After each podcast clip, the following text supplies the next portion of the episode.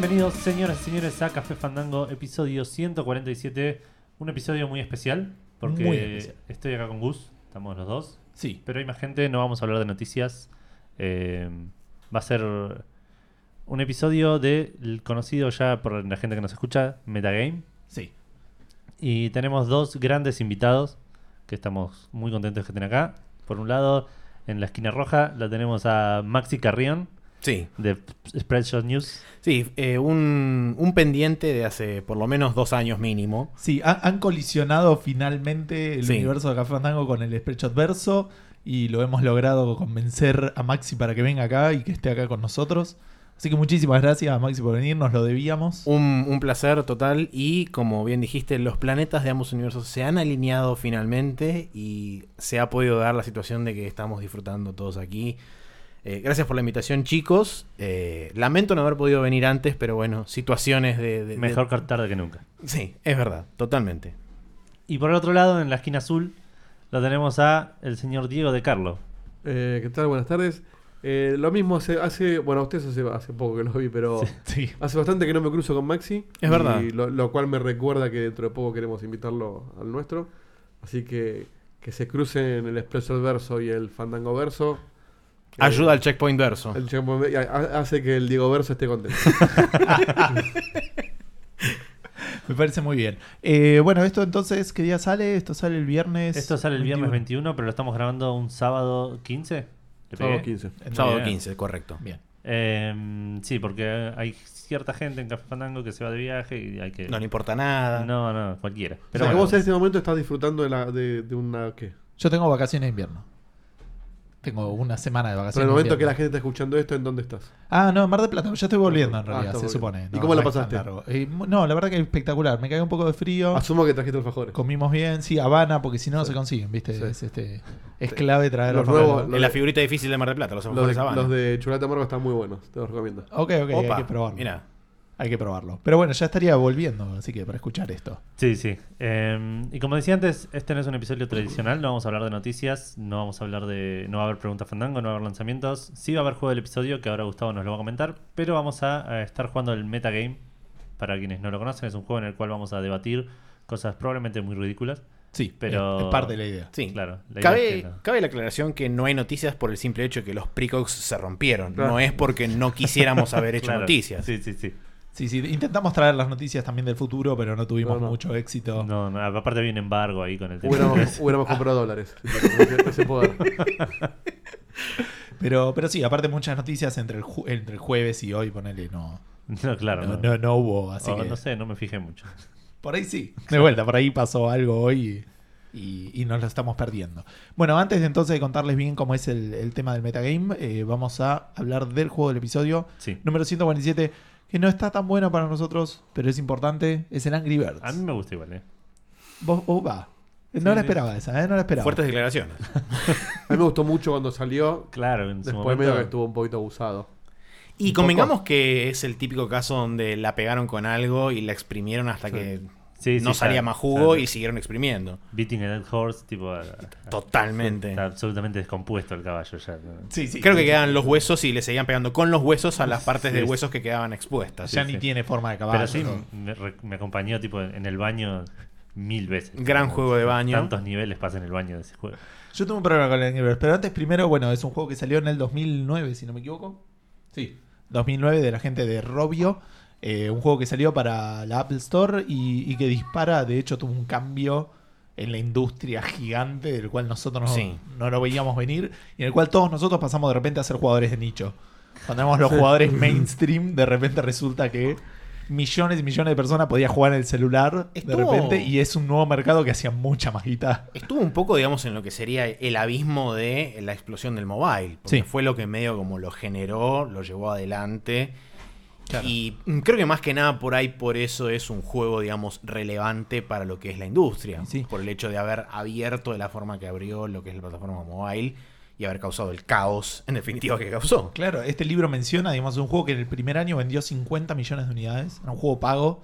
No me acuerdo, creo que como Toda la mínimo población estaba a 2 argentina. dólares. Claro, básicamente. Y eran, eran cifras que se hablaban, no sé, de un Mario. ¿Me entendés? Ni- Claro. ni- ni- ni- o sea, tenés que ser de un Mario a nivel histórico. Claro, sí, sí, o sea, eh, no había juegos que vendieran esa cantidad de unidades. Obviamente los precios son otros, pero digo también los Sí, costos de desarrollo, o sea, hay mucho ahí para tener. Hay un este, timbre. Sí, hay un en timbre. Y cuando, cuando los juegos no eran gratis como ahora. En ese momento se pagaba un dólar el Angry Birds. Claro, por eso, por eso. No, no me acuerdo si era un dólar o más. No sé si era uno o dos, viste que no, no sé si era uno. El, Eh, el- era, el, era el momento donde las aplicaciones estaban entre 1 y 5 cinco, dólares. Claro. Y, y era, digamos, precio único. Vos pagabas esa tarifa, se desbloqueaba y ya. Ah, lo comprabas como un juego. Exactamente. Después vino todo el tema de las microtransacciones, Claro. las compras, in-app purchases y todo ese tema que, bueno, ya.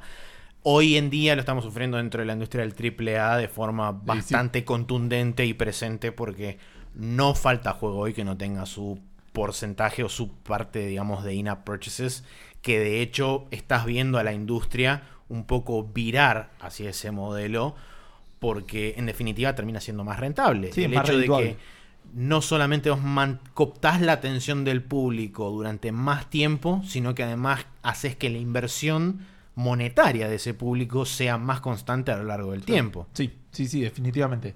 Eh, pero bueno, respecto igual del, del Angry Birds, yo lo probé en su momento. Eh, tuve la experiencia que tengo con varios de estos juegos. Lo arranqué, hice el primer nivel, me dio dos estrellas. Había tres para conseguir, así que lo volví a hacer dos veces. No llegué a las tres estrellas. Dije, listo, esto No. fue el Angry Birds para mí. No es para mí. Espero que les haya gustado. Un poquito que- exigente sos también. Pero me molesta, me molesta. Es como la gente que dice, no, un juego de 8 puntos no es bueno. Dos estrellas está muy bien. No, no, es que está muy bien. No, no, para mí los juegos de 8 puntos son geniales. Pero digamos, eh, me molesta el hecho de decir, esto lo podría haber hecho Dos mejor. estrellas es una más que mediocre. Sí, sí, es, es como el 66%. Claro. eh, pero no pude pasar la barrera esa, no pude pasar la barrera y ahí quedó el Angry Birds para mí. Aparte era medio errático cómo, cómo te contaba las estrellas, eh, tipo mataste a todos los pájaros con un, a todos los chanchos con un pájaro, tiraste Claro. todo y dos estrellas. ¿Y ¿Qué más querés que haga? Tipo, no- ¿Qué más esperás de mí? Sí, no, es, era bastante arbitrario en, en el sentido de la puntuación. Yo la verdad que no lo probé nunca, o sea, no- nunca tuve acceso directo porque, digamos, mi primer teléfono que tenía soporte para ese tipo de juego fue un iPhone 4 en 2013. Sí, ya era viejo. digamos. Ya en ese momento como que la, la fiebre de Angry Birds había pasado y sé la yo. batería duraba dos minutos. Eh, Exactamente, la batería duraba 30 segundos exactamente cuando abrías el Angry Birds hasta que se apagaba el teléfono.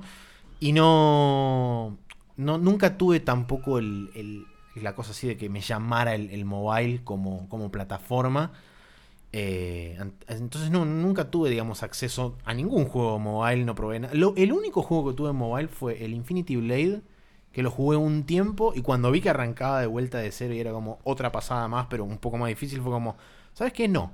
Claro, el, el Infinity Blade era como que había marcado la idea de que los juegos no solamente eran el Angry Birds en los móviles, sino que podían ser juegos Sí. con una estética más triple A, si se quiere, una estética más desarrollada. Intentaba ir un paso más allá. Claro.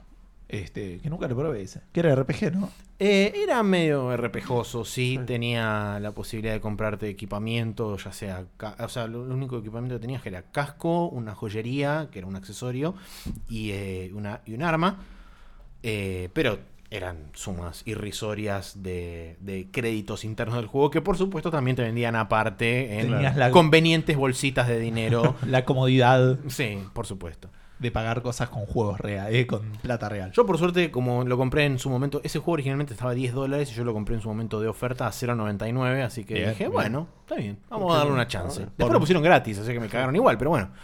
Sí, bueno, yo fui los que pagué el Team Fortress. Un saludo enorme. Ojo, No, yo también. No eh. lo jugué nunca. Yo ¿Cuál, el también. 2? El 2. El, claro, el 2, el, Ah, la Orange sí. Box compré. Sí, sí, yo también, yo también. Pero lo disfruté, ¿eh? se jugaba bien. Sí, sí, no, me encantó, pero fue, fue gratis. Digo, hay, hay juegos que tardan muchísimo menos en, en pasar de pagos a gratis. Sí, es verdad. Hay gente que pagó el juego de Star Wars, poner el MMO. Sí. Eh, Ah, ese- verdad. a los Republic, sí. Ese tardó bastante Sí. menos, me parece. Y hubo mucho que compramos el Battlefront. Un saludo enorme. Que no está gratis, ¿verdad? 4 Pero dólares. no, no- no lo puedo jugar tampoco porque ya no hay gente que quiera jugar con vos. Eh, vi que quedan pocos juegos en ese libro, ¿puede ser? Eh, muy, muy Sí, poco. sí. ¿Tienen pensado un plan de contención para cuando eso suceda? Claro. Nada, porque faltan mil años. O, o tres episodios. Sí, Mira, yo no sé vos, pero yo allá atrás veo un mil y un ju- Ah, videojuegos. tenés mil y un programa más para chorear. Pero alguno se va a repetir, me imagino. Puede Sí. ser, sí, es complicado. El, el- el libro este termina en el 2008. Capaz No, dice- perdón, en el vi que 2013. dice 151 juegos el libro. Y hoy fue 147, te quedan Claro. 4. Sí, por eso. La, la realidad es que probablemente sigamos con más o menos una temática similar, solo que Claro. nosotros eligiendo Hagamos juegos. nuestro DLC del libro, digamos. Me gusta. Claro, nuestra, nuestra edición, eh, después se lo vendemos al tipo. que Totalmente arbitraria, pero Sí. está perfecto. hizo. Eh, como muchas cosas en este O podcast. con las cartitas de esto. Bueno, vamos a hablar de. y hablar del juego. Claro. Eh, no, no estaría mal. ¿Vos jugaste el Angry Birds? Digo? Sí, sí, jugué. Sí, Bastante. Me gustaba. En su momento sí. Hace mucho que no. Aparte empezaron a salir. eh, Star Se- Wars estaba. claro, estaba- ese momento que se transformó en, en- en los Minions, ¿viste? Como que ya no sabes cuántos hay. Totalmente, sí, sí, sí. sí. Y, y estaban todos buenos, eh, ojo. Y digo, Angry Birds 2, Angry Birds Star Wars, Angry Birds Rio, Angry Sí, Birds son- en el espacio. Y es como que yo un momento digo, no sé a cuál Angry Birds quiero jugar. Probablemente a todos, no voy a jugar a todos. Y, Prefiero jugar a ninguno. y sí, aparte ya eh, hubo un momento por ahí cuando jugaba en el colectivo, sí, jugaba mucho, pero después empecé a leer en el colectivo y... y porque lo mismo, las baterías empezaban a durar menos y prefería comunicarme con mis seres queridos antes que jugar al Angry Birds. Claro. Usar el celular como Claro. celular. Y no, y, y pasó el momento. Pero es una mecánica que me divertía mucho. sí, es, para mí está, está bueno. Bueno, bien. No sé si había mucho más. Una, una imagen. eh, o sea, son imágenes muy icónicas igual, ¿no? Como que el pajarito del Sí, Angry Birds bueno, es. sí. sí, Ves sí. a chicos con mochilas y Bueno, hoy en cartas día y cosas. la que- película, Claro, pasado. está la película. Está la película, el nuevo tal juego ahora, el Evolution, que es como. Y en un momento los pibitos estaban locos con los muñequitos de Angry Birds. Hasta que apareció Minecraft y ahora todos tienen la espadita pixelada de que- Claro. en la mano. Pero sí, igual en Minecraft como que lo veo menos en el, en el contexto social por ahí de este país que el Angry Birds. Puede ser. Pero habría que ver un poco más. Eh, yo yo. vi mucha gente, con muchos niños con espaditas pixeladas en la calle. Mira. Bueno, Edu, ¿querés contarnos qué es el metagame? ¿Cómo se juega esto que vamos a estar haciendo durante el próximo tiempo? Mm, Sí, eh, Metagame es un juego en el cual vamos a debatir entre todos. En realidad, debatir no, vamos a Discutir. exponer. eh, Argumentar. Argumentar, exactamente. Cada uno va a tener juegos en una, una mano con diferentes juegos. eh, y va a haber uno que va a tomar el rol de juez por turno. Que va a sacar una pregunta de una pila de preguntas que hay. Y esa pregunta la vamos a tener que defender con algún juego de los que tengamos en la mano. Por ejemplo, ¿cuál- ¿qué juego es más gracioso? Claro. Entonces vos te fijas que tenés en la mano, elegís uno y exponés por qué te parece al que juez es. porque es más gracioso tu juego que otro. Exacto, exactamente. El juez va a ir rotando para que todos tengamos la oportunidad. Vamos a contabilizar puntos, tal vez, quién sabe. Probablemente. Eh, y cuando veamos que ya pasa un rato de que estamos haciendo esto, por ahí terminamos. Exacto. Perfecto. Y, y declararemos un ganador. No tenemos una, cantidad de rondas predefinidas porque yo quiero ver mi estrategia, me dejo perder un poco. tengo que verlo. Dieguito quiere jugar al juego. Y normalmente son dos rondas y- o tres. Me parece Dos que o son tres. tres. O sea, tipo, o sea, 4, 4, 12. Claro. Me parece que vamos, va a ser alrededor de eso. Bueno, genial. La última vez que jugamos con ustedes fue cuando vinieron a Chepo o uno. Sí, estuvo medio? peleado ese día. Sí, estuvo peleado Estuvo casi. peleado, peleamos tanto que los cagamos a piñas, pero porque lo rompimos como Ernesto rompe las cosas, ¿viste? Bueno, nuestro público rompió el juego porque. El eh, público de Checkpoint se sí, caracteriza sí, sí. por ser una gente que sí, rompe cosas. Fueron troleados como nunca eh, esa noche. Pero nada, estuvo muy bueno. Perdimos Sí, sí, 6 muy a 0. divertido. Es mu- altamente probable que hoy también perdamos. En Café sí, sí. Fandango, digamos. Bueno, y Vilas perdió 6 a 0 alguna vez. Eh, La selección argentina perdió 5 a 0 también. Claro. Es como. 6 a 1 con Bolivia. Ahí está. Ahí está el Ustedes que peor que eso, incluso. Porque ellos me dieron uno, por lo menos. Somos peor que Argentina contra Claro. Eh, ¿Quién va a arrancar a ser juez? Eso ya lo sabemos, no lo sorteemos, sabemos. sorteemos. ¿De, de qué manera lo sorteamos? Eh, es complicado. Tenemos que haberlo pensado antes.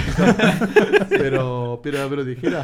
Eh, Cuadro. no, cuatro, claro. No, vamos a Bueno. más fácil. Yo voy a arrancar a ser juez. Bueno, Dale. y listo. Esa es la arbitrariedad que estábamos Claro. necesitando. La- justicia en Argentina. Eh, ah, una cosita antes, eh, por las dudas, si tienen cartas que no les gustan, que yo, cuando termina la ronda puedes descartar un juego para agarrar dos Claro, el juego que usamos para, para argumentar se vuelve a, se va a una pila de descarte, recibís uno en, eh, A en reemplazo claro. y puedes y descartar uno más. Bien.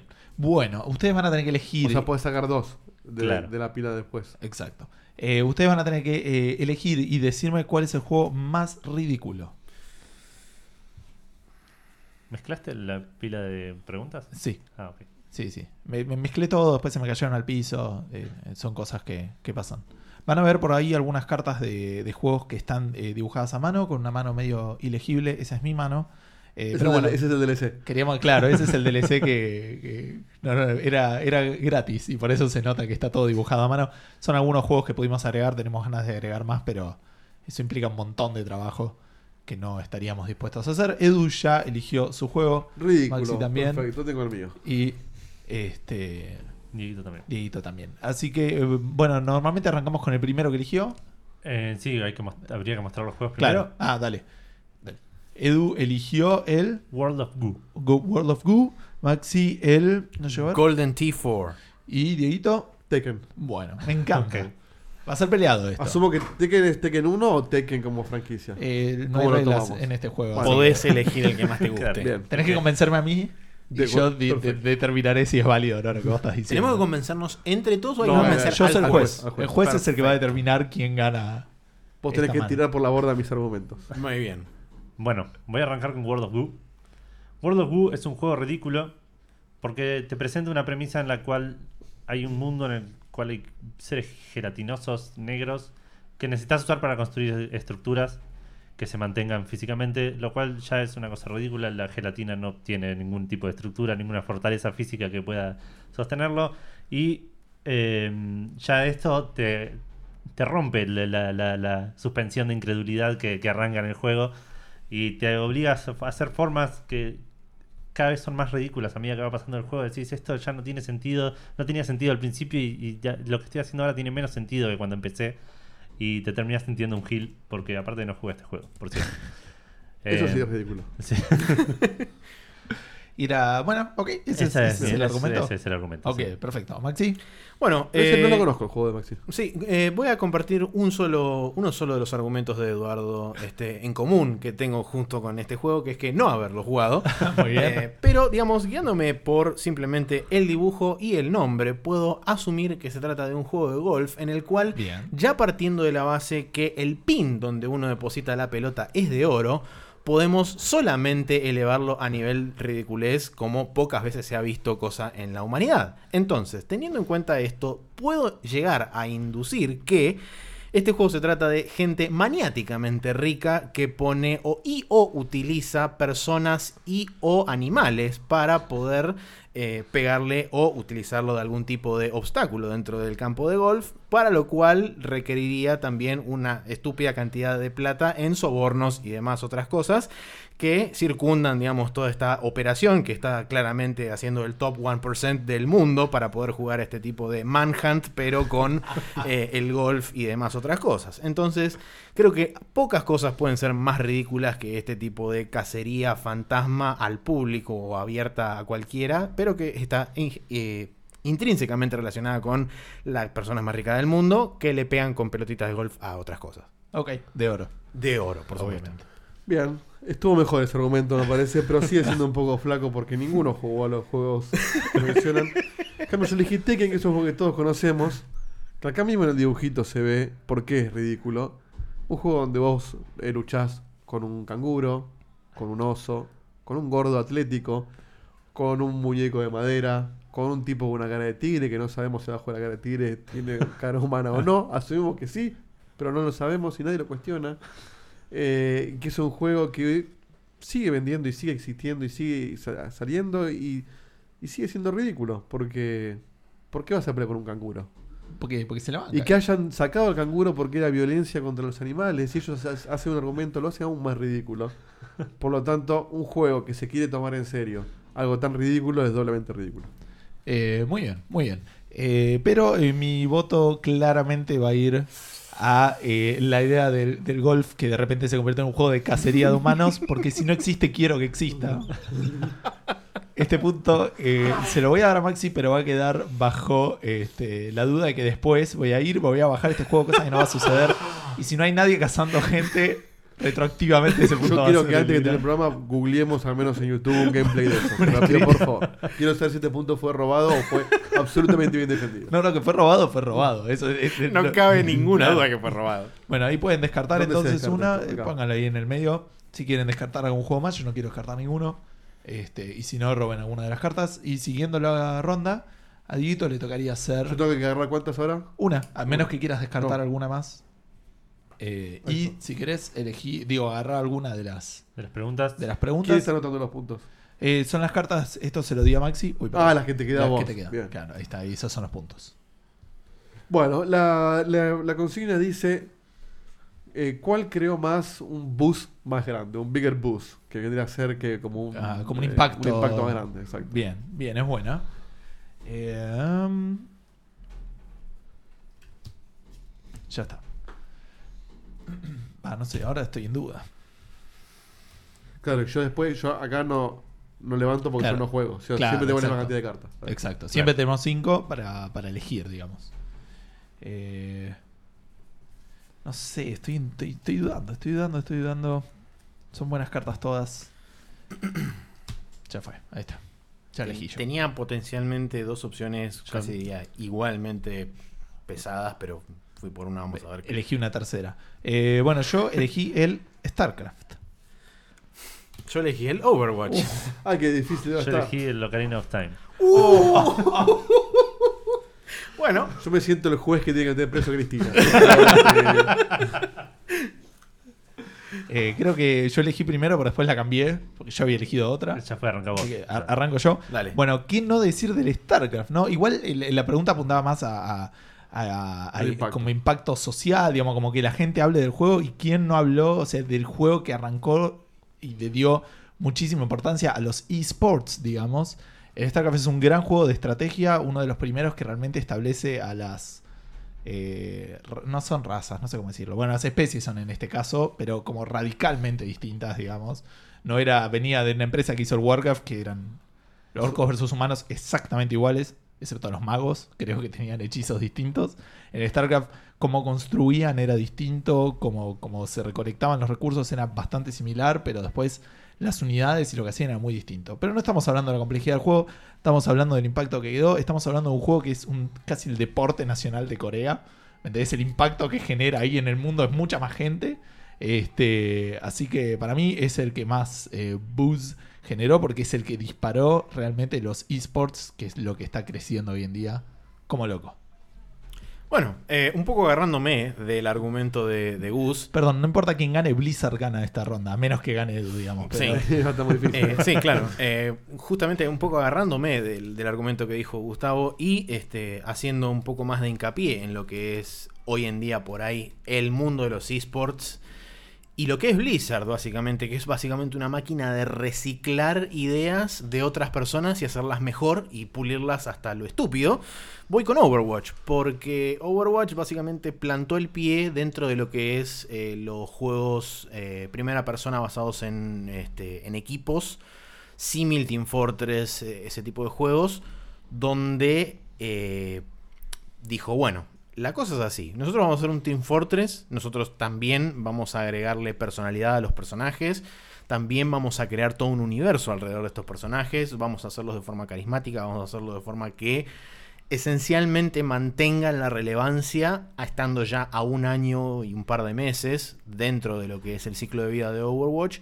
Donde podemos hablar de eh, juegos que están empezando a copiar de nuevo, como Blizzard supo hacer con World of Warcraft y generar, digamos, una explosión dentro de los MMO.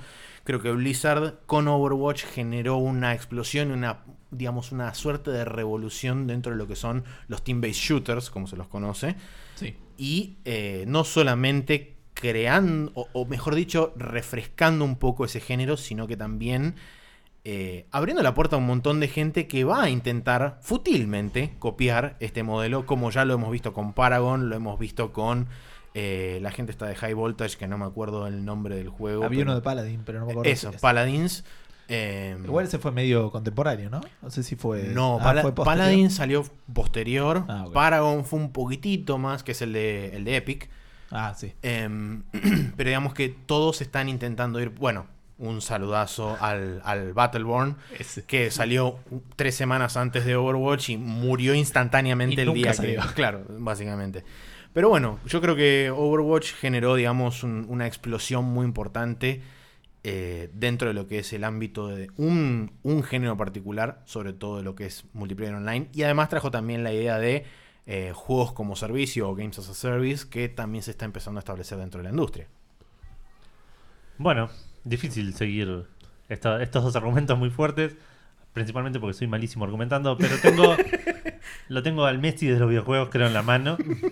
Eh, y me parece que Legend of Zelda Ocarina of Time fue un juego que en su momento logró una evolución en Zelda que no sé si nadie esperaba, pero nadie esperaba que fuera tan exitoso.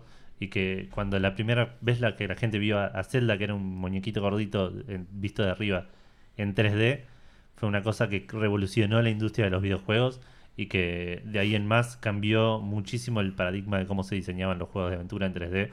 Y, y a, a pesar de que es un juego que no me gusta, Ay, ¿cómo la cagaste ahí? tengo que reconocer que es un juego que tiene muchísimo valor y que en su momento debe haber sido una cosa increíble jugarlo y que lamento no haberlo podido hacer en ese momento. Creo que, que el- todo lo que hace Zelda bien en su momento es, lo convierte en algo genial por, por el contexto y que eso hizo que, que sea el- la leyenda que es hoy en día en, en el- la industria de los videojuegos. Estaba muy cerca de dártelo a vos, Edu. Eh, te lo iba a dar si decías justamente que incluso hay gente hoy en día que dice que es el mejor juego de la historia. Eh, que eso para mí es un, un gran boost, que se siga hablando de algo así. Ese dato no, como que no te agarraste de eso. Me gustó que hayas dicho que no te gusta, pero reconozcas el, el coso, eso habla de un big boost y qué sé yo. Pero me parece que el que fue más eh, argumentativo fue. eh, dije Gus y Díaz Socedo, perdón. El que- el- Los cambió. El más argumentativo fue Gus, justamente. Vamos. Porque sí, estoy muy de acuerdo con lo que dijiste. Si bien de Overwatch estuvo también muy a la par, eh, como que lo resumiste en, en- en pocas palabras y el deporte nacional y todo ese tipo de cosas. Sí, estoy de acuerdo. Y, y es cierto que aparte hoy StarCraft hasta se está relanzando de vuelta el primero, entonces Ah, me había olvidado de eso. eh, me parece que sí, que StarCraft es la mejor elección para, para esta pregunta. bueno, muchísimas De gracias. hecho, Overwatch no existiría sin. Exacto. Totalmente. De igual manera, me parece que Maxi perdió la oportunidad de hablar del porno de Overwatch, con el cual hubiera ganado para Sí. mí automáticamente. Ha ganado, sí. Sea, Metete en Pornhub, busca estos tres jueguitos y fíjate que encontrás. Y ahí está el Igual punto. el porno de Zelda debe estar lleno, ¿eh? Es verdad, me, se me ocurre que sí. Mientras sea con Zelda del futuro, está todo bien. Si no, está más complicado el asunto. Bueno, Bueno. me toca tomar el papel de juez. Sí. Entiendo. Ya todos sí. tienen sus, sus cartas. Diego podría, si quiere, si quisiera descartar una ahora. Sí, pero ya pudo antes también y no Ok. lo hizo. Entiendo que siguen siendo las mismas las cartas. Tengo cinco y sí, no, no descarto nada. Bien. Bueno, la pregunta de esta ronda va a ser: ¿Qué juego le da al jugador más libertad? Ay. Puta madre. Bueno,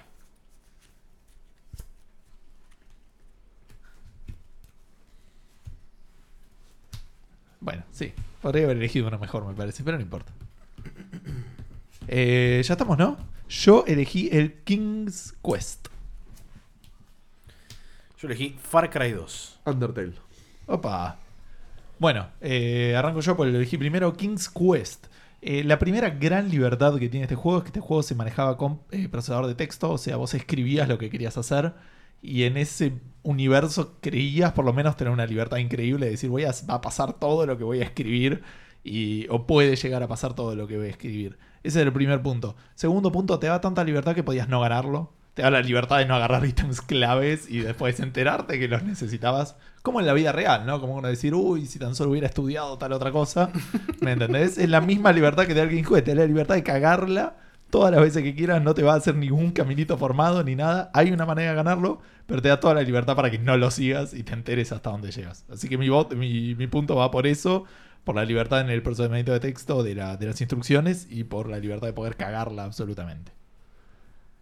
Bueno, eh, Far Cry 2, un juego de mundo abierto, un juego donde uno puede ir para donde carajo se le cante, donde puede hacer prácticamente lo que se le cante, un juego donde, por ejemplo, uno puede contraer malaria y Eh. eh, sufrir las consecuencias de la misma, También como en la vida real. como en la vida real, por supuesto, donde uno puede, por ejemplo, tirar una granada por una colina, verla rodar con la física, donde esa misma granada explota, prende fuego el pasto, y ese fuego recorre y prende a través de los campos otras secciones de pasto, como en la vida misma. Entonces, ¿qué mejor que jugar a un simulador de la vida misma, donde a uno le permiten la total y absoluta libertad de hacer lo que quiera dentro de las franjas de la ley?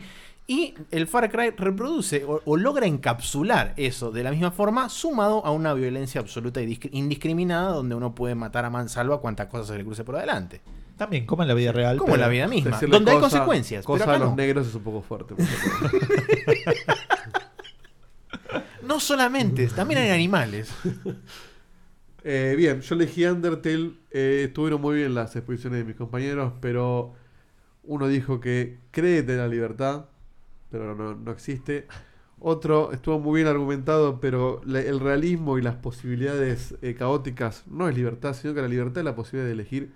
Y Undertale te permite ganar el juego luchando o no luchando contra los enemigos. Es el primer juego del género que permite tener una, una victoria eh, genocida o totalmente misericordiosa con todos los monstruos. Y ese tipo de decisiones es la libertad absoluta. Es yo puedo elegir qué tipo de persona quiero ser.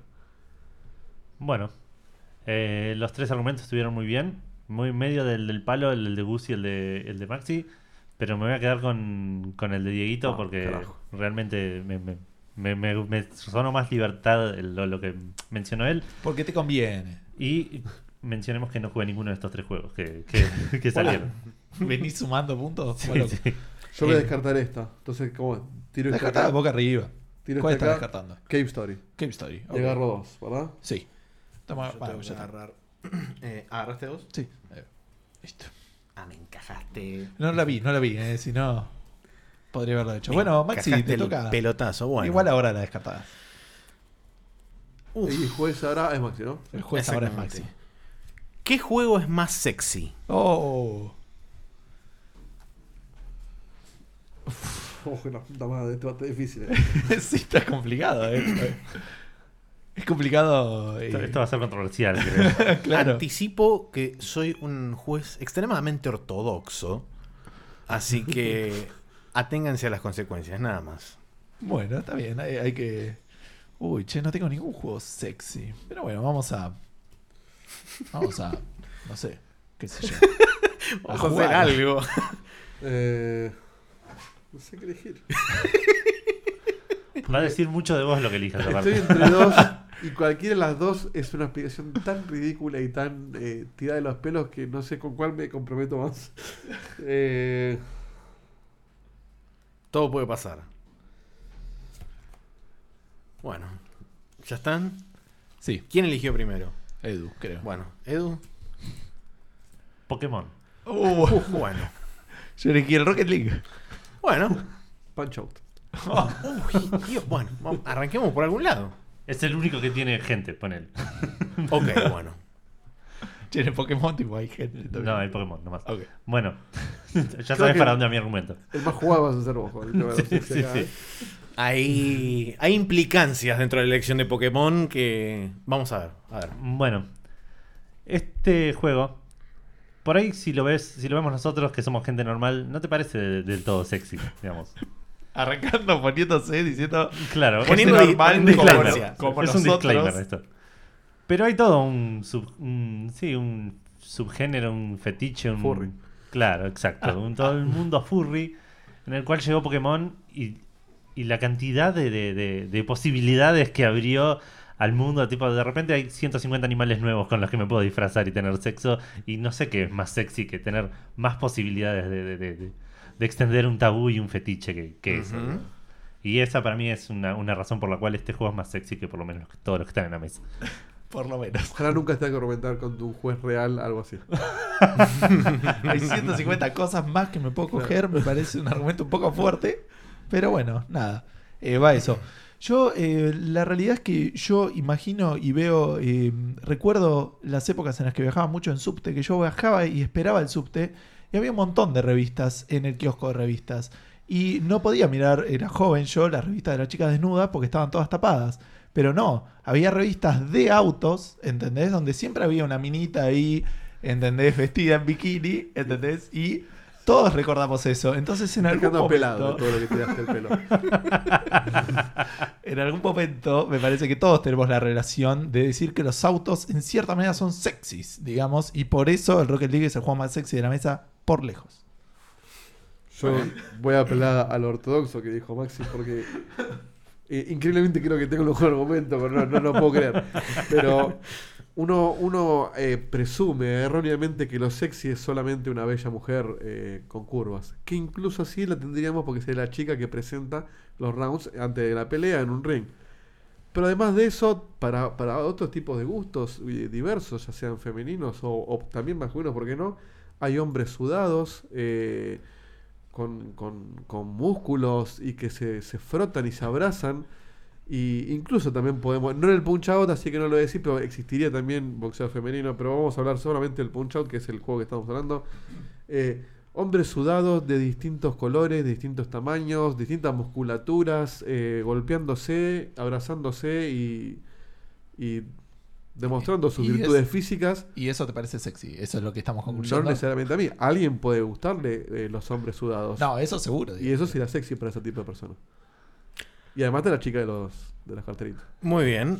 Eh, debo decir que la verdad está bastante peleado entre. Mejor que Pokémon estuvo. Hay, hay, hay argumentos. Yo coincido que hay argumentos válidos en todos. Sí. Sin embargo, creo El que auto también complicado. por, por diversidad, por digamos, pluralidad sexual y por un, un etcétera, digamos, considerable, creo que va para el punch out de Dieguito. Ah, muy bien. Bueno, muy bien. ¿eh? Para repasar, eh, Diego tiene dos puntos, yo tengo uno, Maxi tiene uno, Edu no tiene ninguno. No. Yo voy a descartar. Solo quería decir eso, en realidad no me interesaba repasar. Yo voy a descartar Desktop Dungeons porque no tengo la más mínima idea de qué juego es y no me quiero complicar la vida al pedo. Sí, yo descartar voy a descartar Scrabulous, que me lo encajó Gus, vaya a saber uno por qué. Así que voy a proceder a agarrar dos cartas. Bueno, Yo voy a bien. descartar Jet Grind Radio. Bueno, toca ahora a mí ser juez. Perdón, una consulta, ¿eran cinco o cuatro cartas que Cinco. tenemos? Ah, está bien, entonces estoy bien. Bien, eh, similar a la pregunta anterior, pero por otro lado absolutamente distinta, porque vamos a ver cuál es el más visualmente hermoso.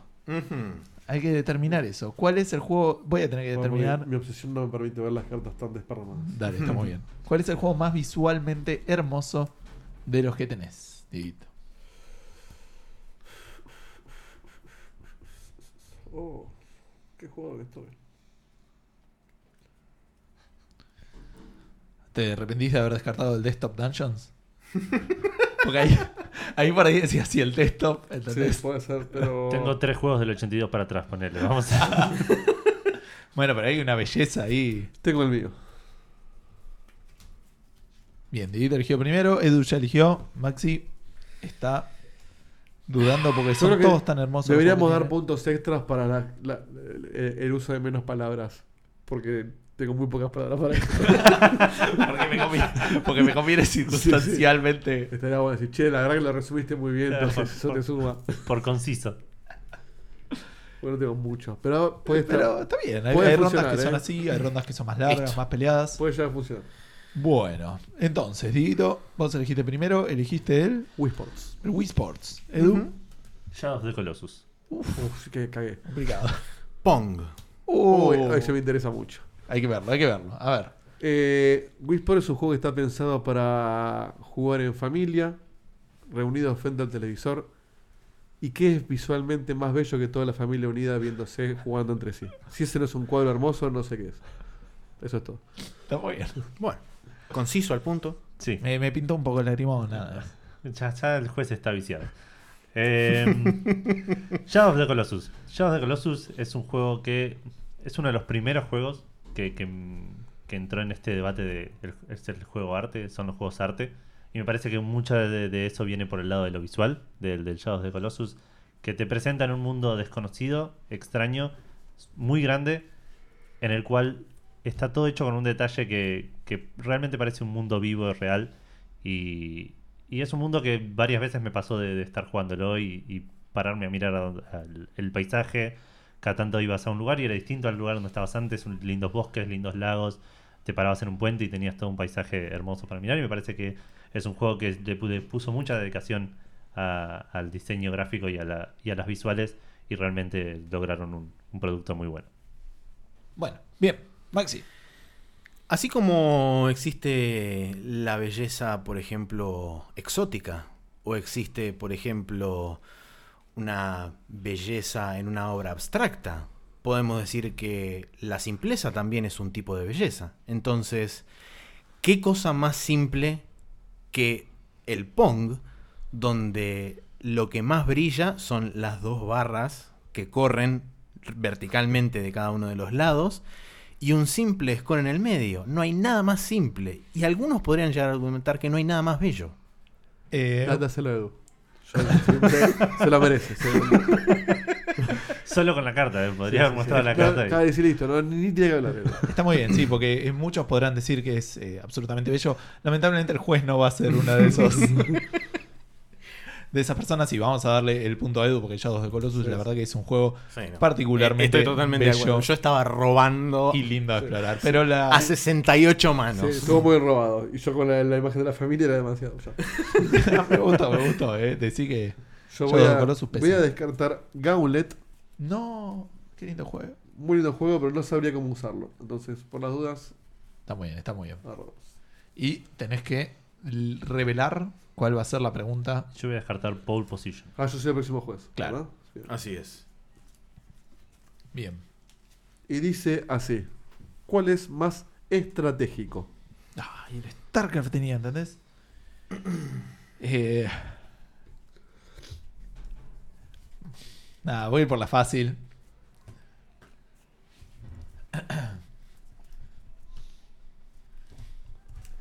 Porque no.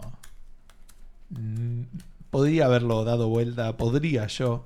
Yo sigo hablando porque esto es un podcast de audio, ¿no? No, sí, está Entonces, perfecto. Es, es- es muy importante. Eh, podría haber eh, ido a alguna cosa medio complicada, alguna cosa este, muy eh, extraña y estrambótica, pero, pero decidí ir a lo cortito y Sí, yo haciéndome eco del actual gobierno de los Estados Unidos, voy a ir por los hechos alternativos, donde uno Ah. podría llegar a argumentar que ciertas cosas no son lo que realmente parecen Puede ser. y puede no son lo que realmente son.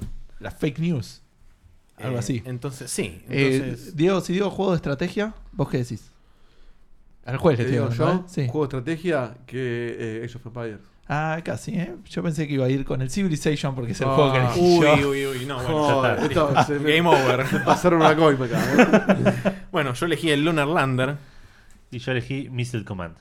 Bueno, eh, voy a ir yo. Obviamente estamos casi en la misma época. está. No, no paramos tiempo. No, no, no paramos tiempo. Dale.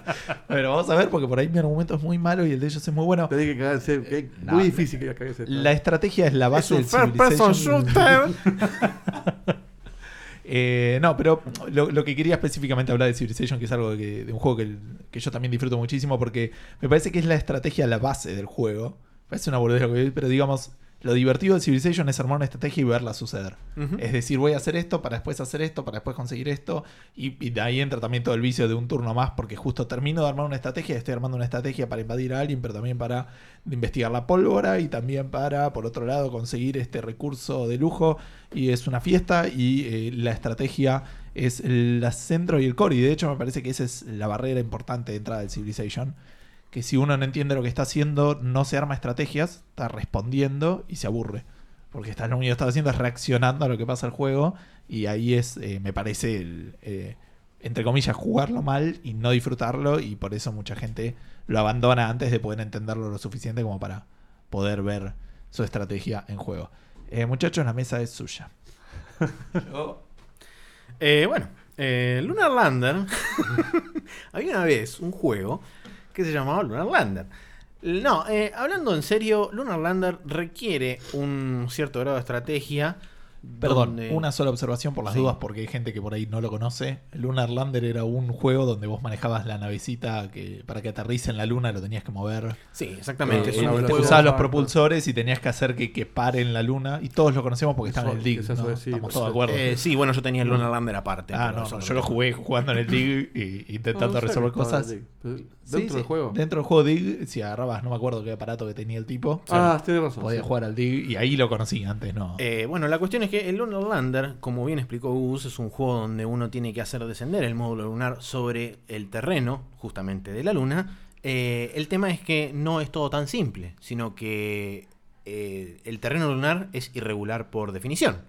Por ende, uno tiene que tener un cierto nivel de estrategia y planificación previa, dado que el módulo lunar es afectado por las fuerzas gravitacionales que eh, uno se puede cruzar por el espacio. Por ende, no tiene un control 100% total y certero de la nave que uno maneja, lo cual hace que ciertas maniobras no sean del todo 100% eh, fidedignas con lo que uno propone. Por ende, uno tiene que no solo buscar un lugar donde aterrizar, sino que también tiene que llevar a esa nave a buen puerto y eso creo que requiere no solamente una destreza técnica, sino también un cierto grado de estrategia. Bueno, Dieguito ni está prestando atención, está pensando en Civilization. Sí, sí. No, perdón, te tengo Sí, sí, estuvo, muy bien lo de la luna igual, eh. Yo voy a hablar de Missile Command. Eh, de vuelta, es un juego muy viejo para los que no lo conocen. Eh, caen tiros del espacio vos tenés que dispararles desde, desde la Tierra para defender a las ciudades que están en el mapa. Sí. Y esto parecería ser más de acción que de estrategia, pero hay un cierto punto en el cual tenés que empezar a, a- a priorizar ciertas cosas. Tenés que empezar a elegir si te conviene por ahí tener cuidar a esta ciudad o dejarla ir y proteger a esta otra ciudad. Y me parece que ahí es donde yace la estrategia de este juego, en elegir bien en dónde enfocarte para extender tu, tu tiempo de juego, porque realmente era eso lo que hacías, pues no ibas a ganar. Tu objetivo era jugar el más tiempo posible y la estrategia estaba en ver cómo enfocar tus defensas para lograr ese objetivo. Muy bien, eh, estuvo todo muy bien, realmente uno pensaría que Gus la tenía regalada, porque de hecho la tenía regalada, era muy, muy perfecto su juego para esto. Y ustedes, si él hubiera hecho un mal trabajo, eh, ustedes pueden haberlo ganado, pero lo que hizo Gus, a, a le dejaron el arco vacío, con la pelota para patear, y el tipo no, no solo la pateó, sino que le hizo de lujo, en el ángulo, que no hacía falta meterla en el ángulo porque estaba el arco vacío. De Rabona. Pues la hizo en algún lugar porque explicó, me- eh, incluso sin yo haberme dado cuenta hasta que él no me lo dijo, el por qué es divertido el Civilization. y le encontró incluso la solución a las personas que todavía no se animan a meterse o no entendieron cómo divertirse en, el- en ese juego. El tipo hasta lo resolvió de esa manera. O sea que eh, fue de lujo, sin duda, si es para, para Gustavo. Co- Gus Coincido. se ganó este punto y el próximo que Diego Sí, sea juez. Sí. Yo, claro, yo hubiera optado simplemente por decir, podés llegar a tener a Mahatma Gandhi con bombas nucleares. También, y eso Claro. es como... Y es lo peor que te puede pasar si está al lado tuyo, Sí. porque Es un terrible hijo de puta, Gandhi, Sí, a veces, sí. ¿eh? con las bombas nucleares. Ese que era un bug del 2, me parece. Y después quedó. Pero me parece que era el 2. Voy a descartar Combat. Muy bien. Bien. Yo no voy a descartar ninguno porque estoy. Yo estoy, estoy bien. Yo agarré estoy contento la, la, la proporcional que me correspondía en este momento y eh, vas Sí, vos, ¿no? pues. Sí, me Sí. toca a mí tirar el vaso. Ya hubo un accidente. ¿Cómo estamos entonces? Yo tengo dos, vos tenés dos. Yo tengo Una. Yo tengo una. ¿Qué juego es más impredecible? Impredecible. Impredecible. Eh... mm. Mm. Ay, no me convence, no me convence ninguno. A ver. Eh...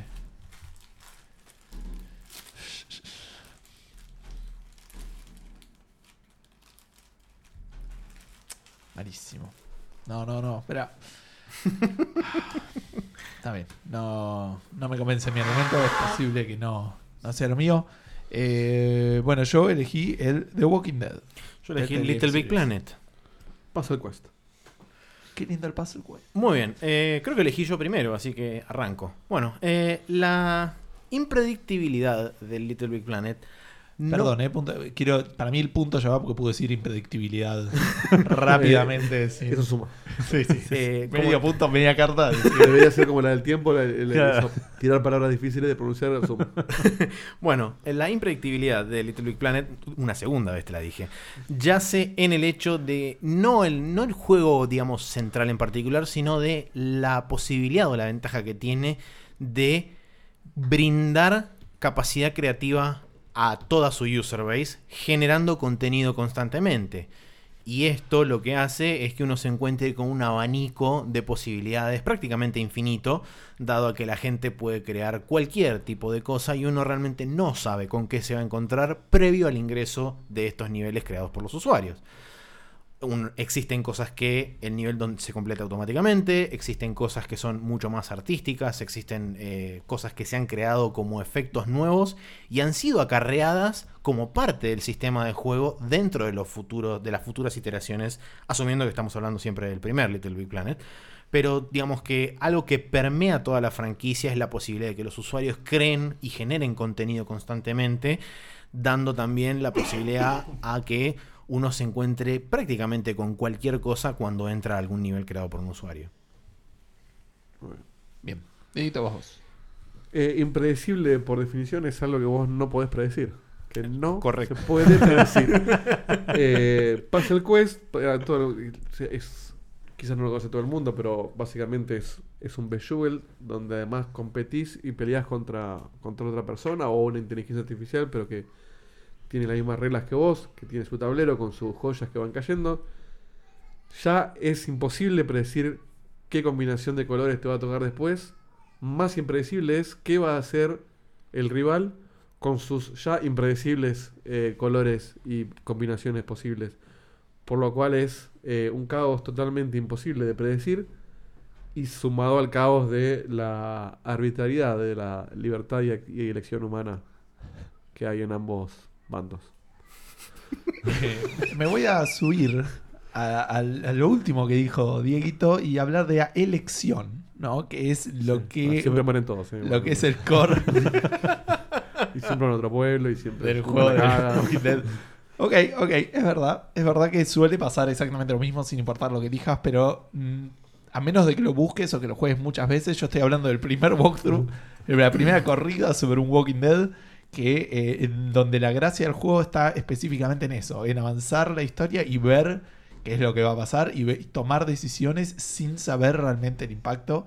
Me parece que eh, este, me- no estaba tan convencido, ahora me gusta lo que, lo que voy a decir, que probablemente no gane, pero no importa. Eh, Eh, que la gracia del juego está en eso, en que lo que supo hacer muy bien el, el Walking Dead era que te hacía tomar decisiones, primero que no te convencían mucho y segundo que realmente no sabías bien a dónde iban a ir o cuál era el impacto que podían tener. No Digo, tomar ninguna. Claro, yo digo, "Uh, ¿qué quiero que maten a este o a este? Y no sé, o sea, primero los quiero los dos, ponele, si no soy un loco o un psicópata, o te digo, no, que los maten a los dos tampoco era una opción.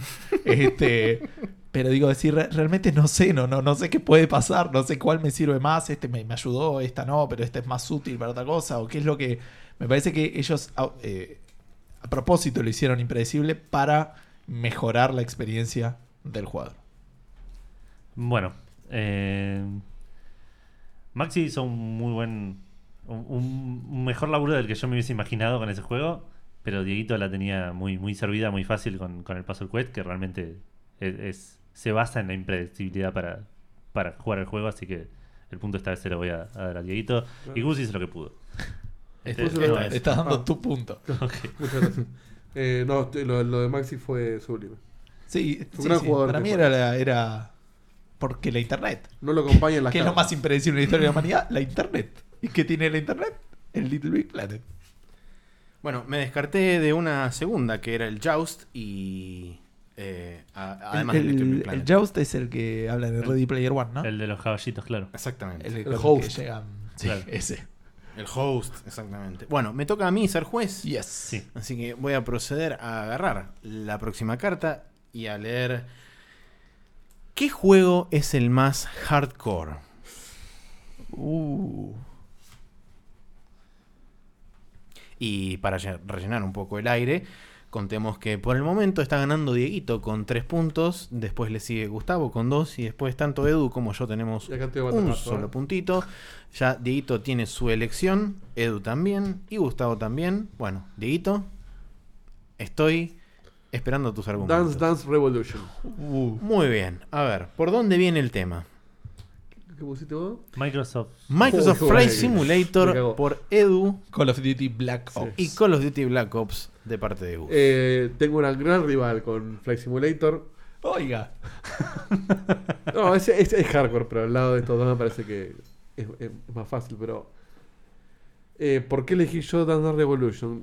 Uno a simple vista pensaría es súper accesible para cualquiera, lo cual sería lo contrario a lo hardcore. Pero eso lo ves de afuera, pero cuando lo ves un cachito más de cerca te das cuenta que primero tienes que tener un estado físico que al menos yo no, no lo comparto.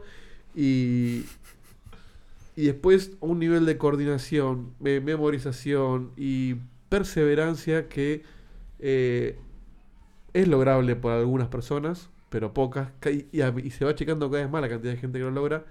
Y para llegar a masterearlo solo es posible por orientales que ves en YouTube, eh, a un punto tal que roza lo, Lo inverosímil. lo inverosímil, lo, lo sobrehumano, y es algo que ya trasciende lo que es un juego y decís, esto es ya una herramienta para detectar seres superiores. superiores a nivel físico y coordinación, o sea, no, no es que van a dominar el mundo por eso, pero... eh, Pero podrían, si quisieran. Si se pusieran todos juntos, ponele. Yo siento que hay juegos que yo puedo masterear. Eh, este no podría ni acercarme siquiera. Y muy poca gente podría masterear el Dance Revolution como algunos pocos eh, seleccionados. Muy bien. Mi turno. Edu. Bueno, voy a empezar eh, por ahí un poquito atacando a los otros dos juegos de la mesa. Ah, qué sucio. Eh, el Black Ops, si yo quisiera, lo podría terminar. Si, si me siento y lo termino. El Dance Dance Revolution no lo voy a masterear nunca, pero lo puedo jugar. Yo era, tenía 20 años. Me había comprado una máquina. Me dijeron, che, el Flight Simulator está buenísimo.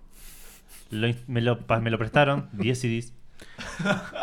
Lo Si, no instalé, es si eso no es hardcore, chabón. lo instalé.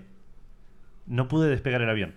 No, no, no, lo pude, creo que llegué a hacerlo avanzar en algún momento, pero no estoy seguro si había sido, si es mi, mi, mi recuerdo. Perdón, juez. estás, estás al nivel que la Cipolitaki, ponele. que La, la- la que estuvo manejando, lograste eso. Creo que si me. Señor juez, ¿puedo devolver el golpe que me dio mi, mi compañero? A ver, eh, un si impasse. voy a la escuela de vuelo, lo, lo, lo salgo andando. Y, Chipo, Bueno. y pudo hacerlo. Sin ir a la escuela de vuelo. Subo, subo acelerado. Bueno, cuestión. Es un juego que si me pones este juego y un avión al lado es absolutamente lo mismo. Y no sé si hay algo más hardcore que volar un avión, ponele, en la vida real. Eh, para mí este es, es un juego específicamente para gente que está dispuesta a, dedicarle horas y horas a aprender a volar. Eh, por eso para mí Como es... Patricia es- Sosa. Exacto. Sprite. Ah, ok, perfecto.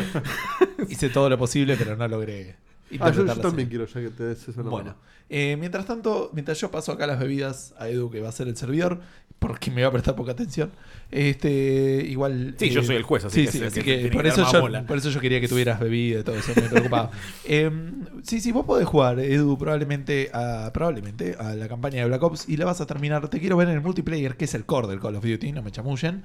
Eh, te vas a meter en el, en, el, en el multiplayer de Call of Duty, vas a decir, ¿qué arma elijo? Y entre que elijas el arma ya te hicieron tres headshots en tres instancias distintas, ¿entendés? Entonces, eh, ¿de qué estamos hablando? Es un juego que primero yo puedo ir este, a una... eh, ¿Cómo se llama? A una academia de vuelo, puedo aprender a volar, puedo ir a una academia de danza, ponele, y, aprender a bailar el Dance Dance Revolution. Yo, no, eh, ya, yo ya voy a cumplir 32 años dentro de poco.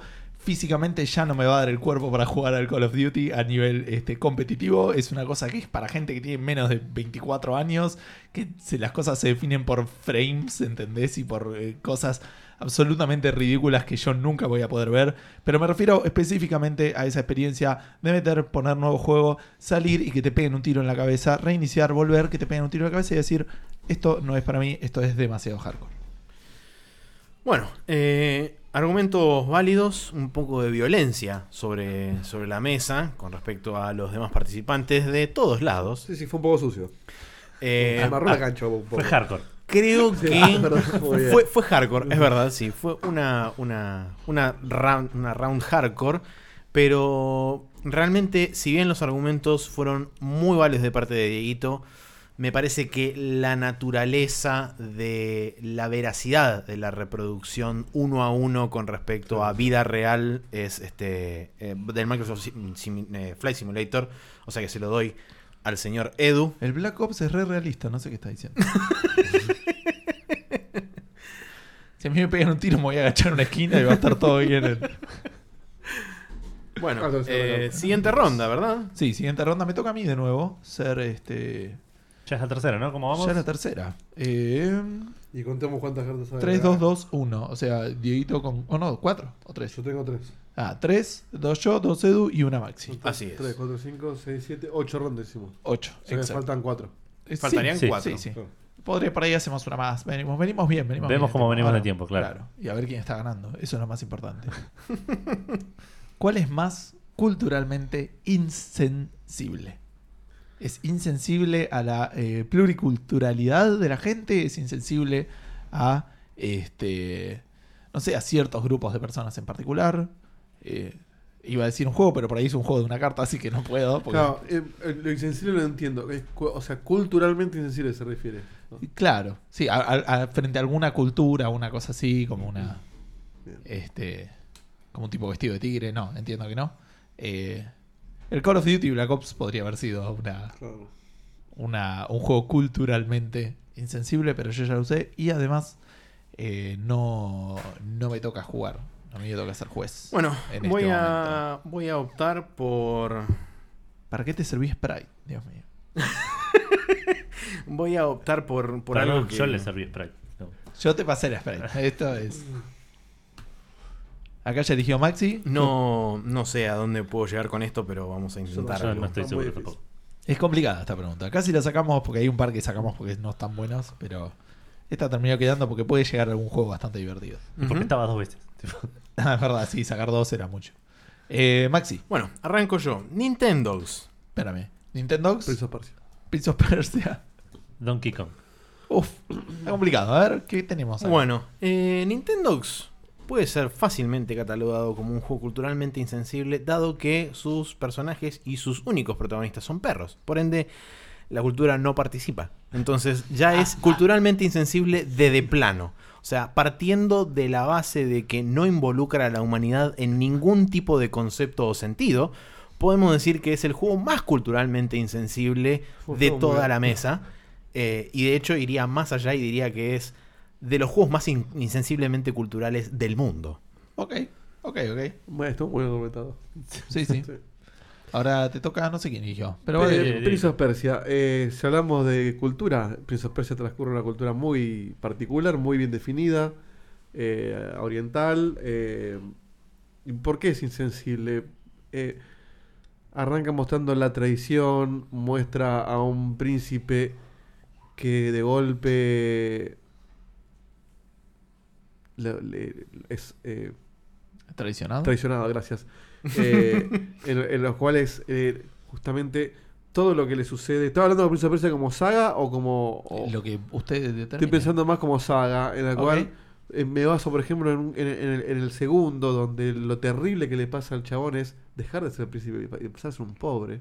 Oh, Los cuales te muestra el, la opresión de- de- del poder y el capitalismo sobre, sobre cómo, cómo puede ser que haber perdido todo tu estatus y tu, y tu dinero sea lo que más te preocupa.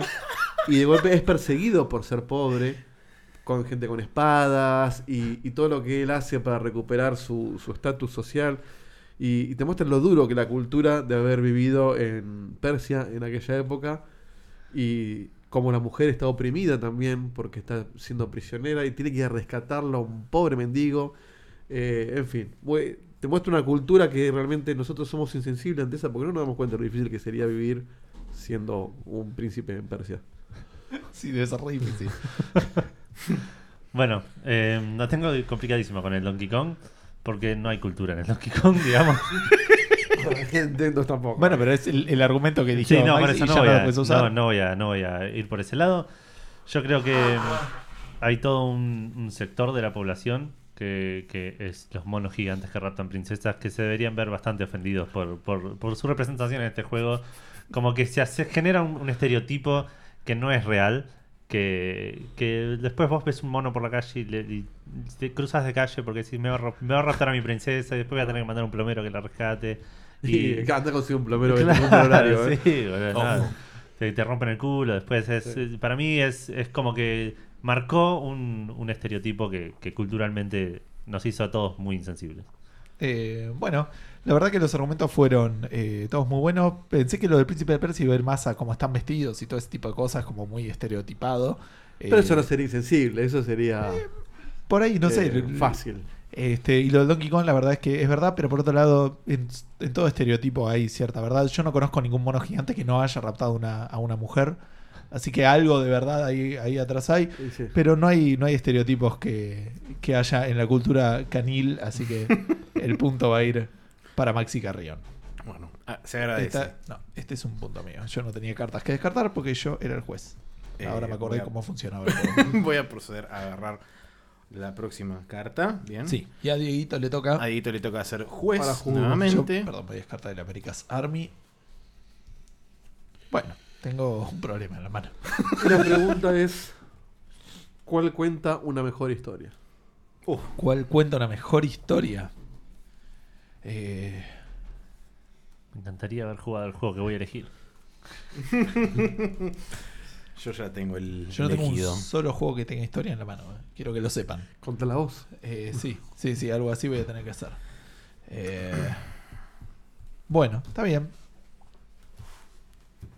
Bueno, yo voy con Deus Ex. Oh, muy bien. Muy bien. Eh, mi juego es el ICO. Oh, muy bien. Mi juego es el Miss Pac-Man. está jugadísimo. Bueno, arranco con el. Deus Ex. Sí. Porque, mm, como dije, no lo jugué. Así que voy a interpretar un poco como lo, lo que yo imagino que es la historia, que es una historia que me afecta mucho cuando la pienso. Dios. Que tenía Es una- fácil. Una, eh. historia así, sí, que, que llega, me llega muy profundo porque tengo que escarbar mucho mi cerebro para inventarla en este momento. Eh, pero habla de lo que es la humanidad dentro de X cantidad de años con humanos aumentados eh, bio... Degradables. No, como- Biotecnológicamente. Claro, Eh, sí, no, no sé si es la palabra que usar, pero como que tenían, son, es una, una especie de, de historia sobre la decadencia de la humanidad enfrentándose a la- los avances de la tecnología o algo así. Maxi, por favor, llévate este punto. Estuvo bastante cerca, pero muy vago. Pero está bien. Sí, sí, eh, bueno. Eh, Lo que sabe, ver. lo sabe, perdón, de los trailers del Deus Ex Human Revolution. Probablemente. De acuerdo. claro. Bueno, a ver. Eh, ¿Cómo era la pregunta? ¿Cuál juego tiene una mejor historia? A ver. Si yo te digo que te llevan a una prisión barra castillo donde te utilizan como sacrificio humano para apaciguar a una suerte de bruja barra dios para que no influya negativamente sobre tu tribu barra aldea. Esto te pone en situación de una historia que a priori uno podría decir que es triste, sin embargo lleva también un poco de la mano la historia de redención, la historia de conocer a una persona, la historia de conocer su historia también y eh, el compañerismo, la, la- digamos, limar asperezas, conocer las diferencias y, ¿por qué no?, también ayudar a salvar a esa persona de un mundo que la tiene encapsulada y atrapada y no, no tiene una salida, digamos, a la vista. Todo eso involucra el ICO, involucra una, situa- una situación sentimental, una situación de compañerismo, una situación de, ayuda mutua en muchas ocasiones, porque dado a que el protagonista no puede acceder a ciertas partes del castillo sin ayuda de, de la muchachita que se encuentra encerrada en una celda eh, dentro del mismo castillo y que en definitiva termina siendo la llave para poder conseguir su libertad. Eh, creo que no hay una historia más bella que esa, donde un chico conoce a una chica y ambos atraviesan un montón de inseguridades y un montón de traspiés para poder conseguir eventualmente lo que están buscando. Bien, una, una historia muy bella, seguramente, porque el ICO yo no lo jugué. Este, pero medio me suena irreal, ¿no? Eh, en cambio, yo voy a hablar de una historia muy real, de una historia social, porque vamos a hablar de Miss Pac-Man, que es un juego que los que no saben eh, viene después del Pac-Man. Entonces, ¿qué pasó? Esa es mi pregunta, entre el Pac-Man y el Miss Pac-Man. Primero, estaba trabajando el hombre y de repente tenemos una situación donde la mujer tiene que salir a trabajar para darle de comer a sus Pac-Man chiquititos, entiendo yo. Probablemente porque Pac-Man se fue de putas y la abandonó. Esa es la que yo eso es lo que, que entiendo que todos entendemos cuando estamos jugando al Miss Pac-Man. Eh, y, y vemos la lucha de la mujer por salir a la sociedad, por ser comprendida, por este decir que su que, porque eh, que se merece no el 67% de los de los pellets chiquititos, sino el 100% que tenía el otro Pac-Man y eh, esa lucha social me parece que es el trasfondo de la historia del Miss Pac-Man y yo he aprendido muchísimo jugando a este juego. Nada, eso. Bien, si, si la consigna hubiera sido quién cuenta una mejor historia, Gustavo hubiera ganado sin duda. Pero acá estamos hablando de qué juego cuenta la mejor historia. Así que Miss Pac-Man, ahora que lo tengo que dejar, lo tengo que dejar pasar. Eh, sorprendiendo a nadie. si Gus con el Civilization tuvo la pelota frente al arco vacío y la pateó al ángulo, hoy Edu tuvo el arco vacío, la pelota frente al arco y la pateó al quincho del vecino. Porque era muy fácil jugar con ese y, y- y no nos estuvo bien jugado, lamentablemente. Y Eh, Maxi la clavó al ángulo incluso también con algo vacío porque eh, es cierto que es una historia bellísima, estuvo muy bien argumentado y, y- y sin dudas el punto va para, para Maxi y Elico. Muy bien, muchas gracias. Muy bien. Yo voy a descartar el Pac-Man, porque tenía el mismo Pac-Man que tenía el Pac-Man. Eso es- un abuso. Ese era mi problema. Ya, ya era un abuso de, de comentario social.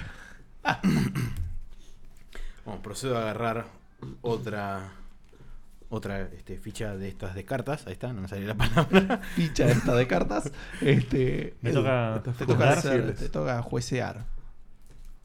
A ver qué nos toca, qué nos depara el destino. ¿Qué juego tiene una interacción social más significativa? Uf, Anda la concha Otra que Little Big madre. Este, este voto está pero cantadísimo. Uy. Interacción social más tengo, significativa. tengo dos que me gustan mucho. Sí, ¿sabes que sí? Voy a ir por acá. Voy a ir por la fácil también. No, eh, voy a ir por la difícil. Voy a ir por la difícil para, para jugármela un poco más. Y después les voy a decir cuál era el que tenía. Ok. Bueno. Eh, Dieguito, vos vas primero, ¿no? Eh, no sé, como Sí, digo, bueno, igual Igual. podemos revelar todos. Sí. eh. Sí. Super Mario Kart. Yo tengo el Lemmings. Yo tengo el Guitar Hero. Bueno, eh, no voy a ensuciar a mis rivales, pero un poquito te tengo que decir que el Guitar Hero no es. Se puede, es social, pero es más, más, más individual, me parece. Con Lemmings me sorprende mucho y tengo mucha intriga de qué vas a decir. El Pero- Lemmings es un gran signo de pregunta. Pero Super Mario Kart es un juego que si bien jugarlo solo es muy divertido, eh, donde brilla es jugándolo con amigos. Pero la pregunta no es cuál es más divertido con amigos, sino cuál es socialmente más eh, significativo. ¿Y qué es más significativo socialmente que enojarte y pelearte con tu mejor amigo cuando te tira un caparazón azul, por ejemplo? Eh, cuando eh, te, te empuja de la pista en un momento difícil y ibas primero y ahora vas último. Eh, amistades se han roto. Se- Seba Couturi es un gran ejemplo de, de- de eso, te puede hablar horas. Y, a- y así todo, también amistades se han formado gracias a Mario Kart. Has jugado online con gente del Mario Kart y has conocido gente nueva. Has compartido Mario Kart con tu novia, que quizás no es una persona que juegue y gracias a Mario Kart juega con vos. O sea que creo que Mario Kart une y desune por igual eh, socialmente a la gente y eso es muy significativo. Bien. Bueno. Eh, Guitar Hero, voy a, voy a recibir el palo de, Ah. de Dieguito y voy a, voy a hacerme cargo. Voy a decir, sí, muy probablemente uno diga, ¿qué puede ser de significativo o qué puede tener de interesante jugar con un grupo de personas al Guitar Hero? Y yo te pregunto, ¿cuál es la fantasía principal de mucha gente cuando está, por ejemplo, en un secundario? ¿Cuál es una de las ideas predominantes dentro de- del secundario, dentro de la escuela secundaria? Che, vamos a formar una banda, che, y si formamos una banda, entonces, ¿a dónde apela la fantasía del Guitar Hero? ¿Dónde se vuelve eh, eh, relevante socialmente hablando? En juntar quizás un grupo de potencialmente desconocidos y si bien uno no cuenta con la capacidad técnica para desenvolverse en un instrumento de verdad, uno puede satisfacer esa ficción de crear una banda y de sentirse un rockstar con potencialmente desconocidos que quizás se vuelvan o no eh, familiares, amigos, eventualmente por ahí con pinches, donde uno puede inclusive terminar saltando de un instrumento ficcional a un instrumento de verdad, porque esto también te puede llevar a, a una situación motivacional. Y entonces, ¿qué otra cosa más socialmente relevante a nivel interacción que el rock, eh, que el rock band o el mismo el Guitar Hero? Ah, Eh, que el Rock Band, que no es el juego que tengo. no es el juego que tengo, pero el Guitar Hero también. también este, lo pueden llevar a cabo. Bueno, Ya, acá quiero, acá Esto es, si yo tenía la, los- tipo, si antes teníamos la pelota y el arco solo, ahora Agustín la pelota, pero no hay arco. no hay alcohol. Sí, sí, sí. en serio, Bueno, porque para quiero- mí es quiero bastante- Y la pelota está pinchada. Para mí es bastante, bastante obvio y realmente creo que tengo que tener la carta ganadora, aunque ustedes no lo puedan ver, porque yo voy a hablar de interacciones sociales con significado, que es a lo que habla la pregunta. El Lemmings es un juego de interacciones sociales, solamente que no es entre gente, pero es entre los Lemmings en sí.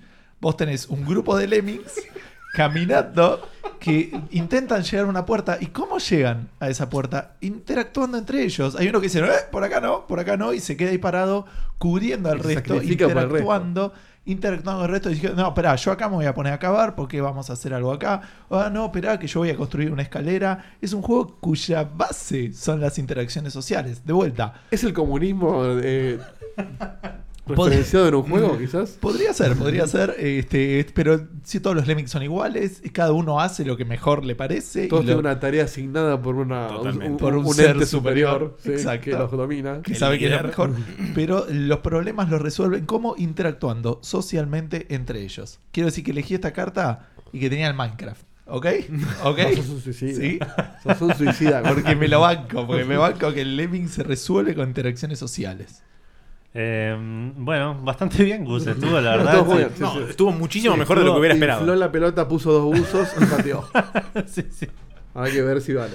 Eh, sí, creo que si no hubiesen estado estos dos juegos en, el- en la mesa, hubiese tenido más chances. Eh, estos estuvieron cabeza a cabeza, pero me parece que la- la- el realismo de, de las experiencias de Dieguito le, se- le hacen que se lleve a este punto. Eh, Sí, se puso, se puso a lagrimear un poco. y aparte apeló a algo que co- con Vale nos pasa. Vale no suele jugar, pero aprendo Mario Kart y está en el sillón. ¿Viste? Eh, hay que ser un buen abogado y saber dónde pegar. es así, es así, hay que conocer al juez. Totalmente. Así Bueno. que muy bien, un punto muy bien ganado. Igual Y- yo debo decir que estoy muy conforme porque saqué de la galera lo, lo del Guitar Sí, lo- Hero. lo- Lo de- bueno, a Muy mí, con- bien. si yo hubiera sido el juez con la bandita del Con la banda te compraba. ah, te vas a mí. Con la bandita te compraba full. Es que es así. Bueno, eh, procedo a agarrar la carta enjuiciadora correspondiente Sí. y les digo, y esto va a ser, esto va a ser un tema para charlar. ¿Qué juego es una mejor guía de vida? Oh, Guía de vida. dejé el Lemmings. Eh, Ah, estoy entre dos encima. Está...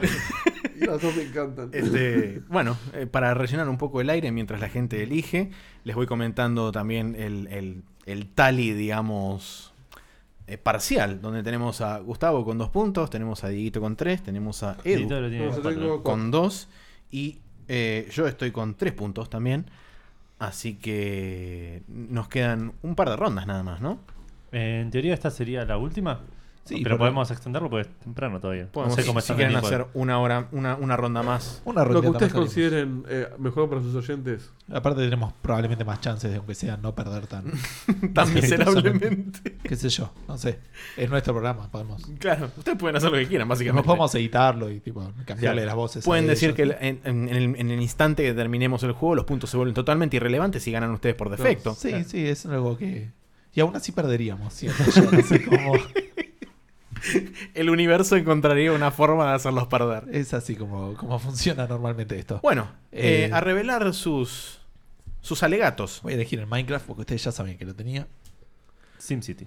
Y- Spelunky. Muy bien. Eh, Gus. Bueno, voy a ir yo. El, el Minecraft me parece que es una mejor eh, guía de vida, no por lo fácil que es decir, si me sueltan en una isla eh, desierta, yo ya sé que le tengo que pegar un árbol hasta que saque madera y con eso y una piedra me hago un hacha, pero no vamos a ir a eso porque es demasiado sencillo.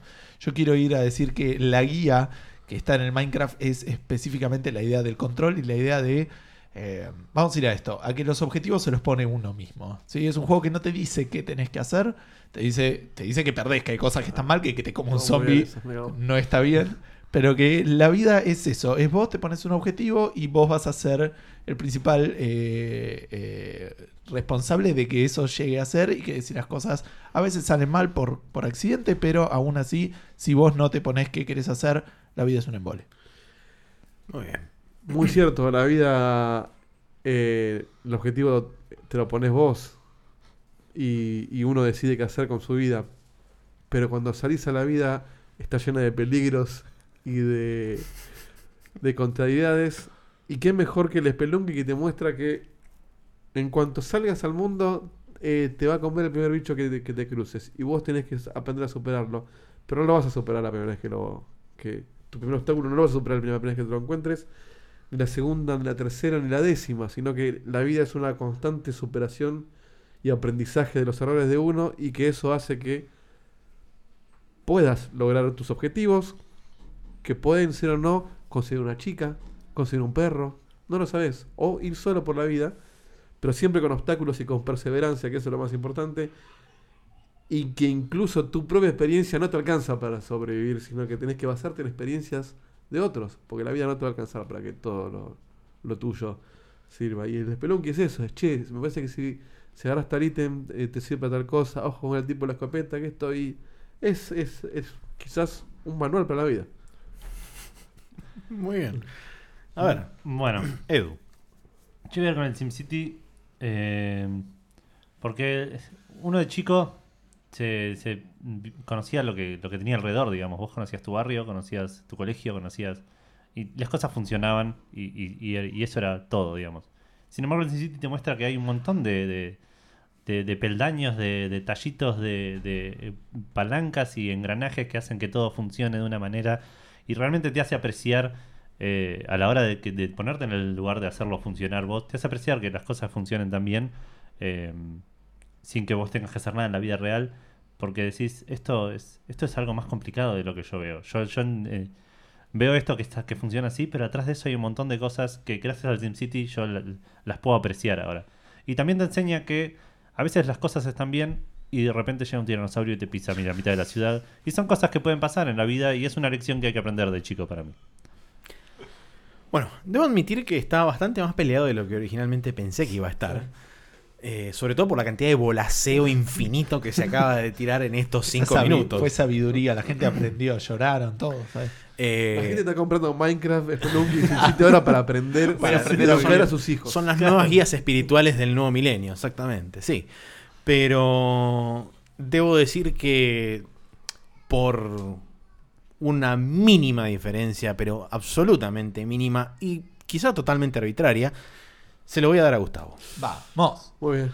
Yo eh, quiero decir que si me hubiera tocado la carta de Edu, hubiera ido completamente distinto a una idea mucho más cínica y es decir, te enseña lo poco que le importa a un ciudadano al que le toca gobernar. A decir, me chupa un huevo, te da fuego, yo quiero conseguir agua ahí, Y te, que te- cuando la- te tiro la casa abajo, hago la autopista. cuando se complica la solución, ¿cuál es siempre? Aumentar los impuestos.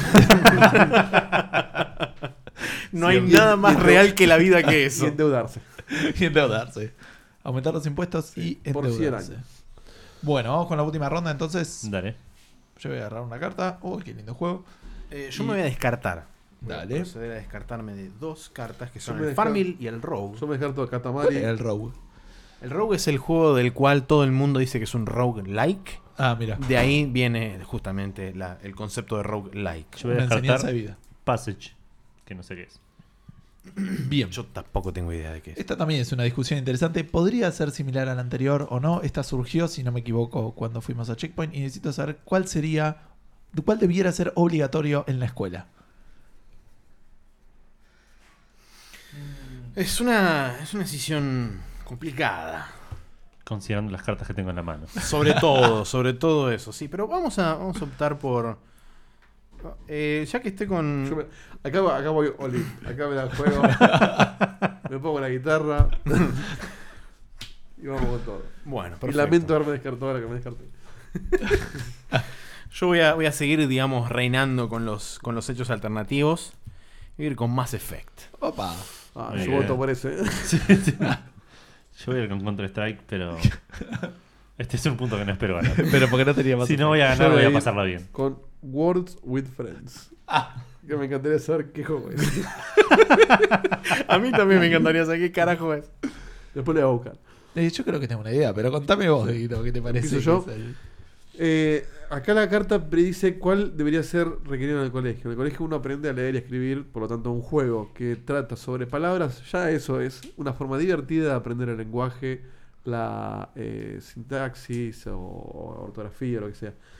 Y además dice palabras con amigos. El colegio es un, es un lugar donde uno también se forma socialmente.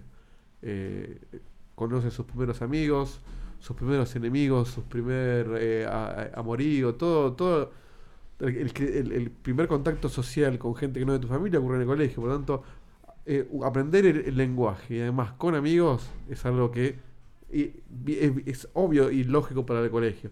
Y de hecho, ¿qué estamos haciendo nosotros ahora? Estamos compartiendo un montón de palabras entre amigos, por lo cual me parece hasta el, el, el ejemplo más lógico para cerrar este juego. Ese podría ser el título del episodio. Este. Estaba pensando, eh, no, antes de pasar la palabra, el Words with Friends es, es un Scrabble, me parece. Sí, el dibujo On- sugiere online, eso. pero, online. pero, eh, Sí. me parece que ese sí es un Scrabble tipo como en su Tipo el momento fue. preguntados, ponele que es una Claro. carrera de mente. Claro, su- online. sugiere algo así así. la, la, la foto. Eh, bueno, Maxi, Mass Effect. Bueno, Mass Effect. A ver, si uno habla de, como bien dijo Dieguito, uno habla de la escuela, habla de los años formativos de, de un individuo, habla de una historia, por lo menos en el Mass Effect, donde uno puede relacionarse con no solamente un montón de personas diferentes, sino también con un montón de razas diferentes. Entonces, ¿qué mejor forma de inculcarle a alguien sobre la diversidad? sobre que existen muchas más cosas más allá de simplemente las diferentes caras que pueden tener unas personas. Puede haber distintos credos, puede haber distintas religiones, puede haber distintas situaciones sociales, puede haber distintas situaciones políticas. Inclusive también nos enseña a relacionarlos también amistosamente y, ¿por qué no?, sexualmente con otras personas. ¿Por Eh, qué no? Nos enseña también sobre... ¿Cuántas el- veces me hice esa pregunta? por eso, sobre el amor también, ¿por qué no? Nos enseña también que no todo el mundo eh, nos cree cuando nosotros vamos a decir las cosas. Uno tiene que sustentar con evidencia cuando uno plantea un problema. Entonces, también nos enseña que la violencia no resuelve absolutamente todas las cosas. Ajá. Y siempre se puede garchar. Y, por supuesto, siempre se puede garchar. A eso iba con el tema de las relaciones. de amor. No lo quería hacer tan evidente, pero bueno, eh, existe la posibilidad. Y, por supuesto, también nos enseña que las relaciones pueden ser potencialmente dañinas, las relaciones Ajá. sexuales. No toda relación sexual puede llevarnos al epítome de la felicidad y la alegría. Hay relaciones tóxicas, hay relaciones violentas. Entonces creo que es, un, es una experiencia formativa, digamos, para cualquier persona y por eso creo que puede ser tranquilamente un juego que debería jugarse en la escuela. Bien. Bueno, eh, todo esto fue muy, muy eh, ético, muy educativo. Yo voy a preguntarles qué hacían cuando salían del colegio. Yo por mi parte yo, yo por mi parte salía y me iba al ciber a jugar al Counter Strike. Yo digo, ¿no hubiese sido muchísimo más conveniente que eso ya esté en el colegio? Y yo hubiese pasado más tiempo en el colegio. Por ahí no estudiando, pero pero si el juego estaba en el colegio, yo hubiese estado un montón de tiempo jugando al Counter Strike en el colegio. Y me parece que eso es súper válido para esta pregunta que no voy a ganar. Eh, casi, eh, no sé, la, la verdad que estoy un poco en duda. Eh, me parece que, que Dieguito fue una, una respuesta fácil, pero me, me gustó más en realidad la respuesta de Maxi porque es más complementaria. Me parece que en el colegio Pero vos ya te enseñan a... Como ministro de Educación. ¿Qué pones en un colegio? Y ¿A pero digo, enseñan yo- a garchar o a escribir? No, bueno, ¿qué, qué, qué- qué se complementa con lo que hoy ya te están enseñando? Hoy ya te están enseñando a leer y a escribir y me parece que eh, el Mass Effect es un gran juego de educación sexual. no, no por eso, sino más por la diversidad y toda esa gilada que digo. Eh, Perfecto. así que bien. Ese, ese fue el punto. Igual el Counter Strike me, me casi casi me tienta, pero el de Mass Effect fue muy bueno. Una carta que me voy a Eh. también descartar de una.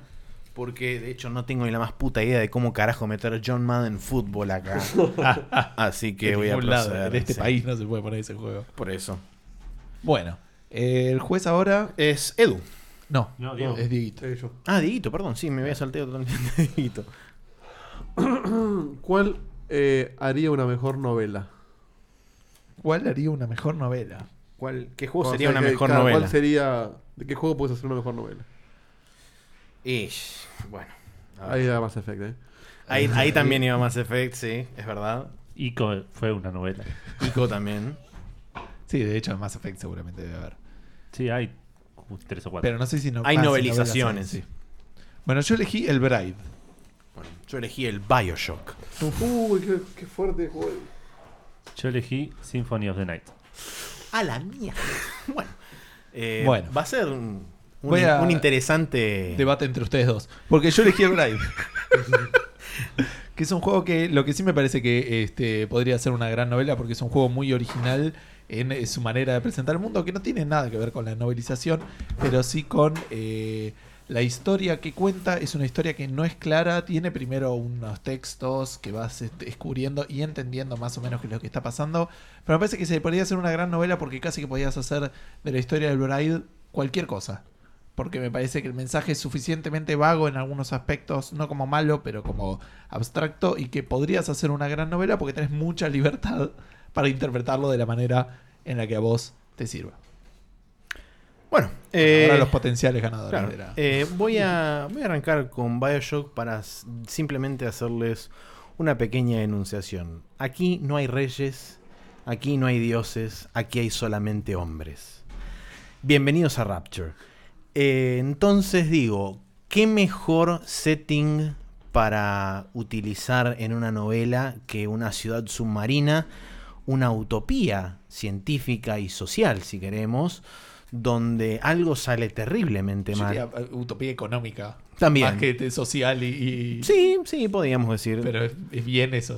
Utopía capitalista, digamos. si sí, querés, pero- sí, es cierto, pero también tiene un poco de sí. componentes sociales y demás.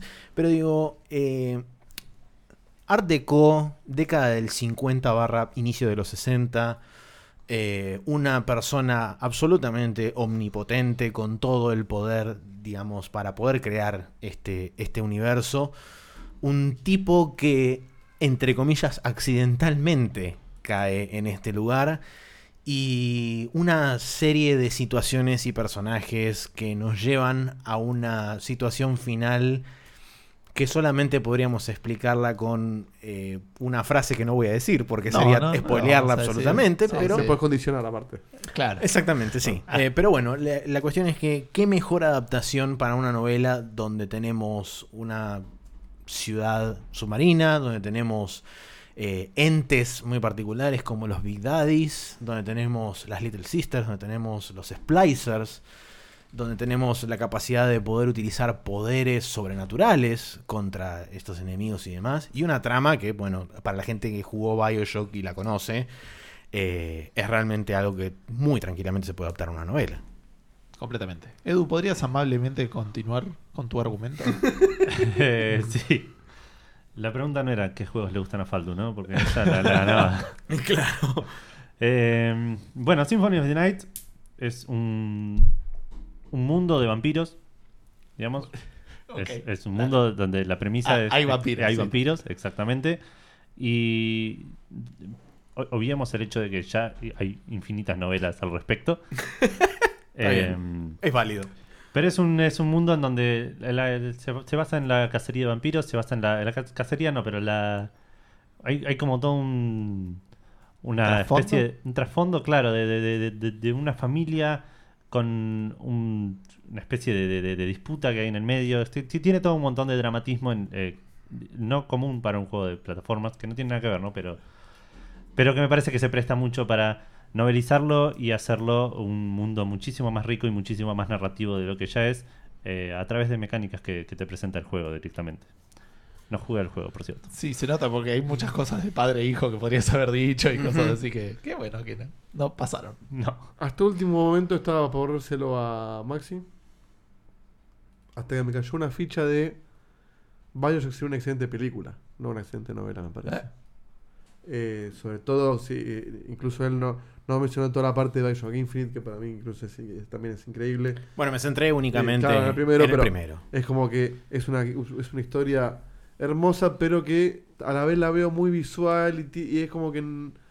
¿Por qué me voy a ir con Gus, que es para mí el ganador de esta, de esta carta? Porque el género literario, o sea, que estamos hablando de novela, requiere mucho de la imaginación y la interpretación del autor que, que lo está haciendo y del lector que lo está leyendo. Y, y como bien él dice, Braid, cuenta una historia, pero tan en pedacitos y tan, eh, tan libre y tan eh, Segmentada. segmentada y, ta- y con, y con tan poca información que sería muy interesante ver qué escribe un autor sobre Braid y cómo eso lo adapta a una novela en lugar de simplemente contar la historia de Drácula o la historia de Bioshock, que son, dos herm- hermosas e increíbles historias, pero que funcionarían mejor una película que una novela, así que esta me parece que se la dio a Gus. Buenísimo.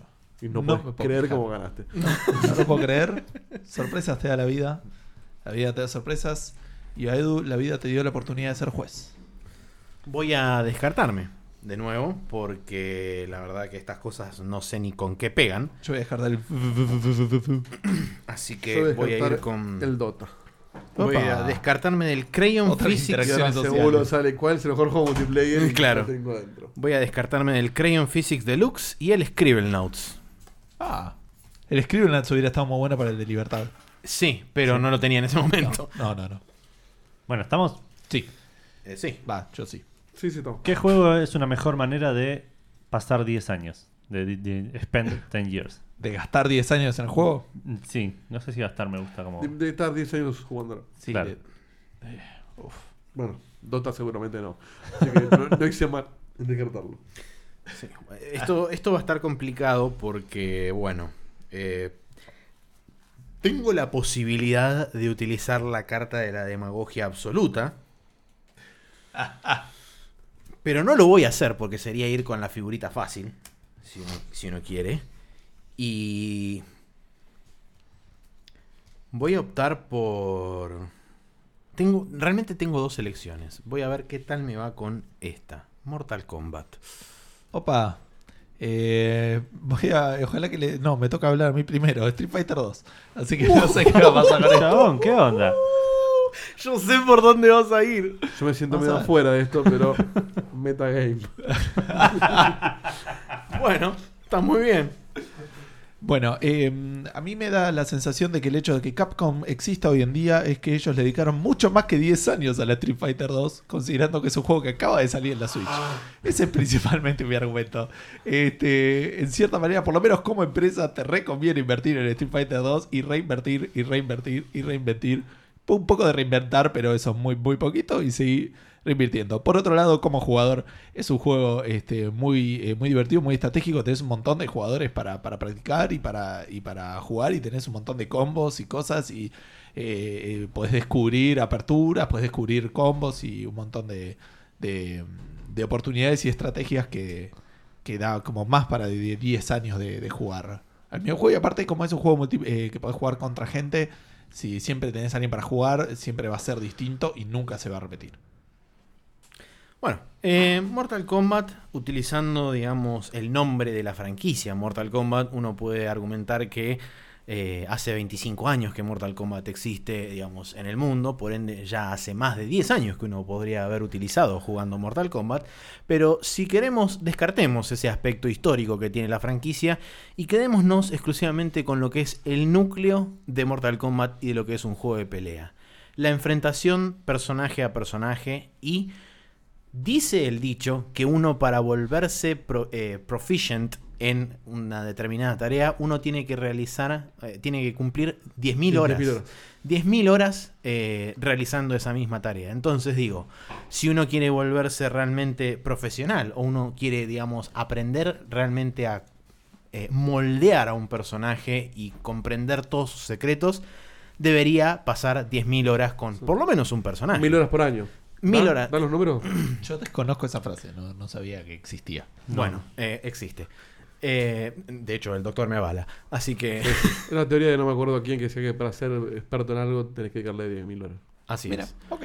Bueno, la cuestión es que, ¿a qué voy con esto? A que uno puede pasar mm, 10.000 horas por personaje, eh, hablando mal y pronto, para poder realmente comprender 100% absolutamente todo Mortal Kombat. Y esto que nos lleva a que realmente la práctica hace que uno pueda transformarse en quizá un jugador profesional, lo que muchos jugadores profesionales de esports hacen. Entonces, si uno quiere dedicarse a eso, tranquilamente puede pasar 10 años o más, inclusive, jugando Mortal Kombat. Bien. Listo. Bien, das una cuenta rápida que si hago 365 por 10 da 3650 por eh, No sé qué más querés multiplicar. Esa- Por cuántas 24. horas dividido 24 sería, ¿no? Para No, ver por- cuántas horas cuántas Por 24. Por 24. Para ver cuántas horas son. tengo en el año por 24 son 87.000 horas, 8600 horas dividido eh, ¿Cuántas horas digamos? Eh, no, son. Personajes del Mortal Kombat, decís. No, que estás Sí, intentando. pero es Mortal Kombat. Poner el Mortal Kombat 1 son Y 8. porque te conviene. Eh, y nada, y Street Fighter son. eh, no, el Mortal Kombat 1 son 2, 2 y 3 abajo o 4. 3, me parece que son 7. 7, bueno, ponerle Y me 7. parece en Street Fighter. No, lo que quería ver es son cuántas 10. horas, cuántas horas tengo en, en, en 10 años. Son Eso es lo que tenés ahí en la Lo que tabla. tenés- el número que tenés. 1650. Ah, está bien, bueno. Cuestión no importa todo esto. Eh, a lo sumo llegaste a ser un, genio en Mortal Kombat durante 10 años, o en Street Fighter, pero te terminas aburriendo. En cambio, jugando Metagame, que es lo que estamos haciendo nosotros durante 10 años, me permite reencontrarme con mis amigos como ustedes, eh, hablar de un montón de juegos que hace que yo tenga que jugar un montón de juegos o conocer de los mismos. Eh, y en la variedad está el gusto. Y, y me parece una vida muy solitaria jugar 10 años a un juego de pelea, perfeccionándose o descubriendo personajes. Incluso aunque jugaras online, es muy, es muy encerrado en sí mismo. En cambio, Metagame te permite durante 10 o 10 años tener una vida social y además seguir en contacto con el, con, con el rubro. Por eso me parece que Metagame para 10 años da. Bueno, eh, el punto se lo voy a dar a, a Dieguito. Porque Café Fandango planea robar 10 años con el Sí, metagame. exactamente. Después ir de vacaciones durante listo. 10 años más. Sí, sí.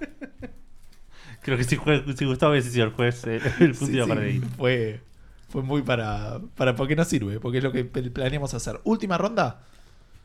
Sí.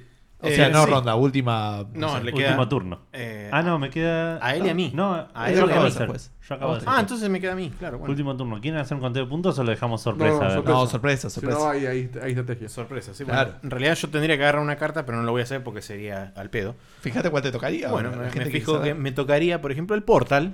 Uy, Oh. qué lindo juego. Y ahora, Eh, y ahora robo. sale Ah, qué juego es más Oh. innovador. ¿Para qué lo tenía que robar? Bueno, no importa. Lo hubiera robado yo. Bueno, eh, procedo a leer. Y esta va a ser una pregunta muy interesante. Sobre todo quiero ver a ver cómo justifica cada uno. Porque dice: ¿Qué juego hace el mejor uso del audio? Ah. ¿Y sabes qué? Yo tengo la. Mira, esta pensé que le iba a meter bien en el orto. Y, y con esto, y con esto cierro. Es medio raro. No, no estoy para nada convencido de lo que acaba de hacer. No, espera.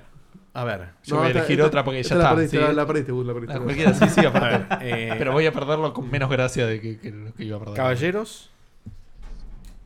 Bejeweled. Visual por un lado. Cualquier juego de Kinect. Cualquier juego de Kinect por otro. Super Brothers and Sorcery. Ok, bueno. Vamos a ver. Bueno, eh, voy yo porque mi argumento es medio raro. Los juegos de Kinect, por lo que tengo entendido, nunca los jugué, son un embole. Este, así que voy a presumir que tienen que hacer un buen eh, uso del audio porque si no, eh, no tienen nada que ofrecer. Entonces voy a elegir ir por lo positivo y decir, seguramente tienen un muy buen uso del audio porque en otra cosa no tienen nada que, que ofrecer al usuario y para darle algún motivo para que, para que existan. Solamente eso. Muy bien. Bueno, voy a ir yo porque me, me intriga mucho que, cuál va a ser el argumento de Dieguito. Sí, no, a mí también. Eh, así que voy a arrancar yo con el Visual, que eh, es un juego que a simple vista parece algo ex- eh, puramente visual.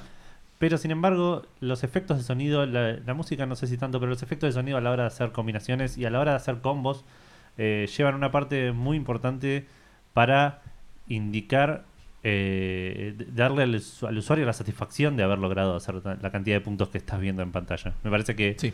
parte de lo que hace el juego tan divertido es esta satisfacción de, de, de- de recibir el sonido y la, la- y la magia que, que- que viene con- acompañada una vez que haces un montón de combos. Eso simplemente. Muy bien. Llévatelo, Diego. Super Brothers and Sorcery EP. Ahí lo ven en el título. Es un juego que está basado en un álbum musical. Que es un disco, básicamente. Y durante todo el juego suena ese disco. De Por hecho, eso dice EP. Claro, no sé si es por eso ese EP, pero creo que sí. Pero de hecho es parte de la cortina de Checkpoint. El... De hecho me gastaron cuando dije Sword and Sorcery y lo pronuncié como el orto. Este, es un juego durante todo el juego está sonando este disco que es de Super Brothers, justamente. Eh, y básicamente es, es una mezcla entre un disco musical y un juego. Por tanto, ¿qué mejor uso del audio que un juego basado en un disco? En un, en un álbum musical. Ok, bueno. Bien, yo no tenía el rock band ni el Guitar Hero. Eh, la verdad que son argumentos realmente contundentes, pero lamentablemente sí, eh, es como que el ganador está claro. Sí. Eh, es Edu, no, mentira. es Dieguito. Así es. Se Bueno, hacemos el, Dieguito. El conteo El final. conteo final, sí.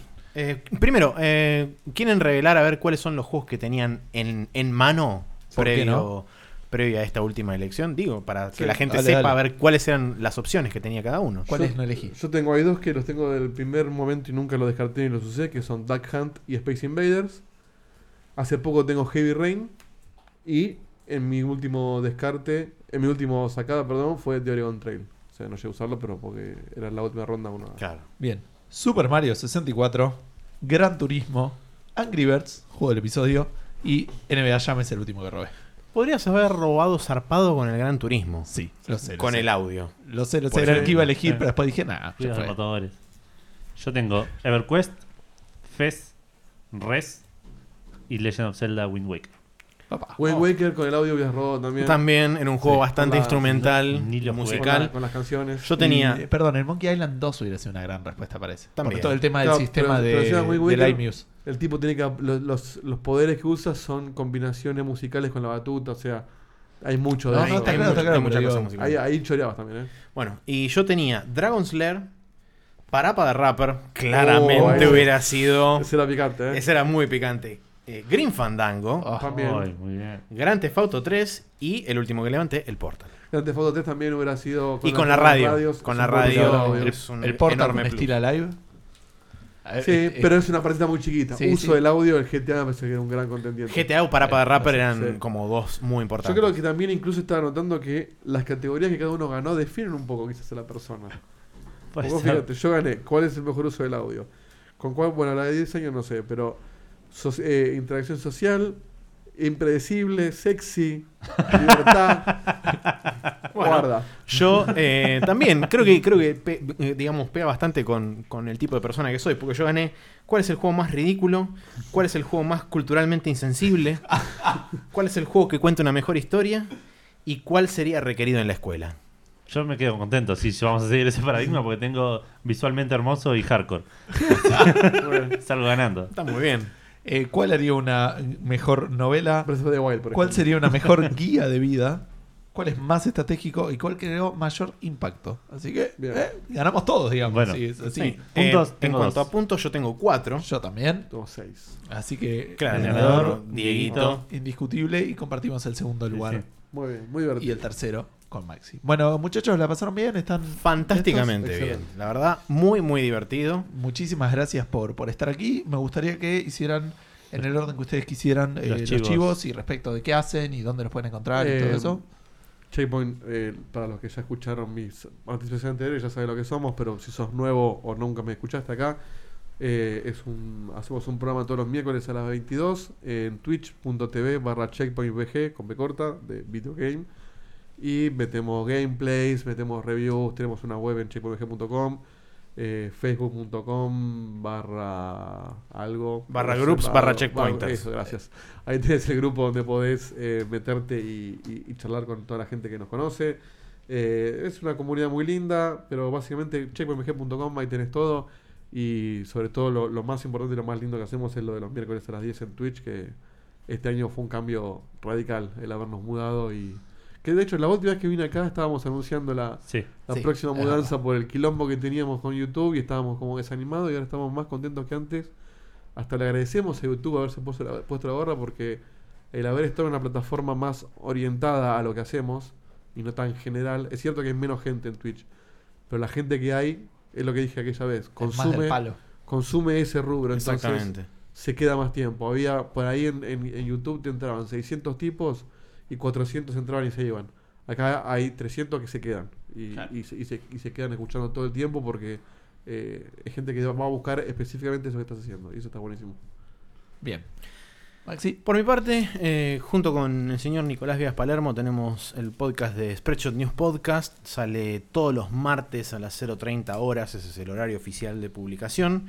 Es un podcast íntegramente eh, eh, apuntado a videojuegos y discusiones sobre la industria de los videojuegos en general. Eh, como dije, sale todos los martes a las 0.30 horas. Spreadshotnews.com es el lugar donde nos pueden encontrar. Estamos, por el momento, el, feed de iTunes está roto, así que spreadshotnews.com barra podcast, ese es el feed de RCS que se pueden copiar en cualquier reproductor de RCS o cualquier reproductor de podcast amigo que tengan en su smartphone y demás. Eh, y bueno, eh, esperamos verlos por ahí. En algún momento estarán invitados ambos porque la idea también es, dado a que justamente Nico ahora se mudó a un lugar más espacioso, también tenemos la posibilidad de eh, traer gente y, y armar este tipo de movidas que se hacen acá con Café Fandango. Así que la idea también es tener un poco más de invitados, así que esperamos tenerlos próximamente por, por el Spreadshot Verso, ustedes dos. Ah, buenísimo, sí, sí. Eh, por nuestro Ah, lado, antes de eso, me acordé con lo de Dieguito, eh, lo dijimos la semana pasada, pero el viernes pasado, hace una semana, estuvimos con la gente de Checkpoint, Uy. eso teníamos que decirlo. ¿Qué dijo que sea que se siente? Yo siento que fue ayer. Exacto, Sí. este, fue hace como un montón de tiempo, pero nosotros fue casi hace menos de, de 12 horas, ¿no? una cosa así. Este, así que estuvimos ahí, búsquenlo, creo que va a estar en audio, esto ya te lo había Ya preguntado. está en audio. En, Está en eh, audio. Hace una semana está en audio. Y, y, y sí, y bueno, y el video queda en el momento en que se terminó. Claro, así que ahí lo tienen. Si van a, a las direcciones que dijo Dieguito o si buscan Sí. el podcast de ellos, vamos a estar nosotros, estuvimos ahí de invitados. un especial de este, Thimbleweed Park lleno de Peleándonos spoilers. por tres horas. Exacto. Sí, Exacto. sí, sí.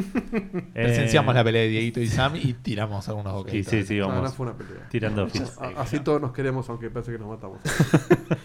Fue un intercambio calorado de, Sí. de opiniones. Sí, sobre una opción del menú. Vamos a comprar un compresor para el micrófono de Sound cuando discutimos. Claro. Para, para, vamos a discutir, ponete esto.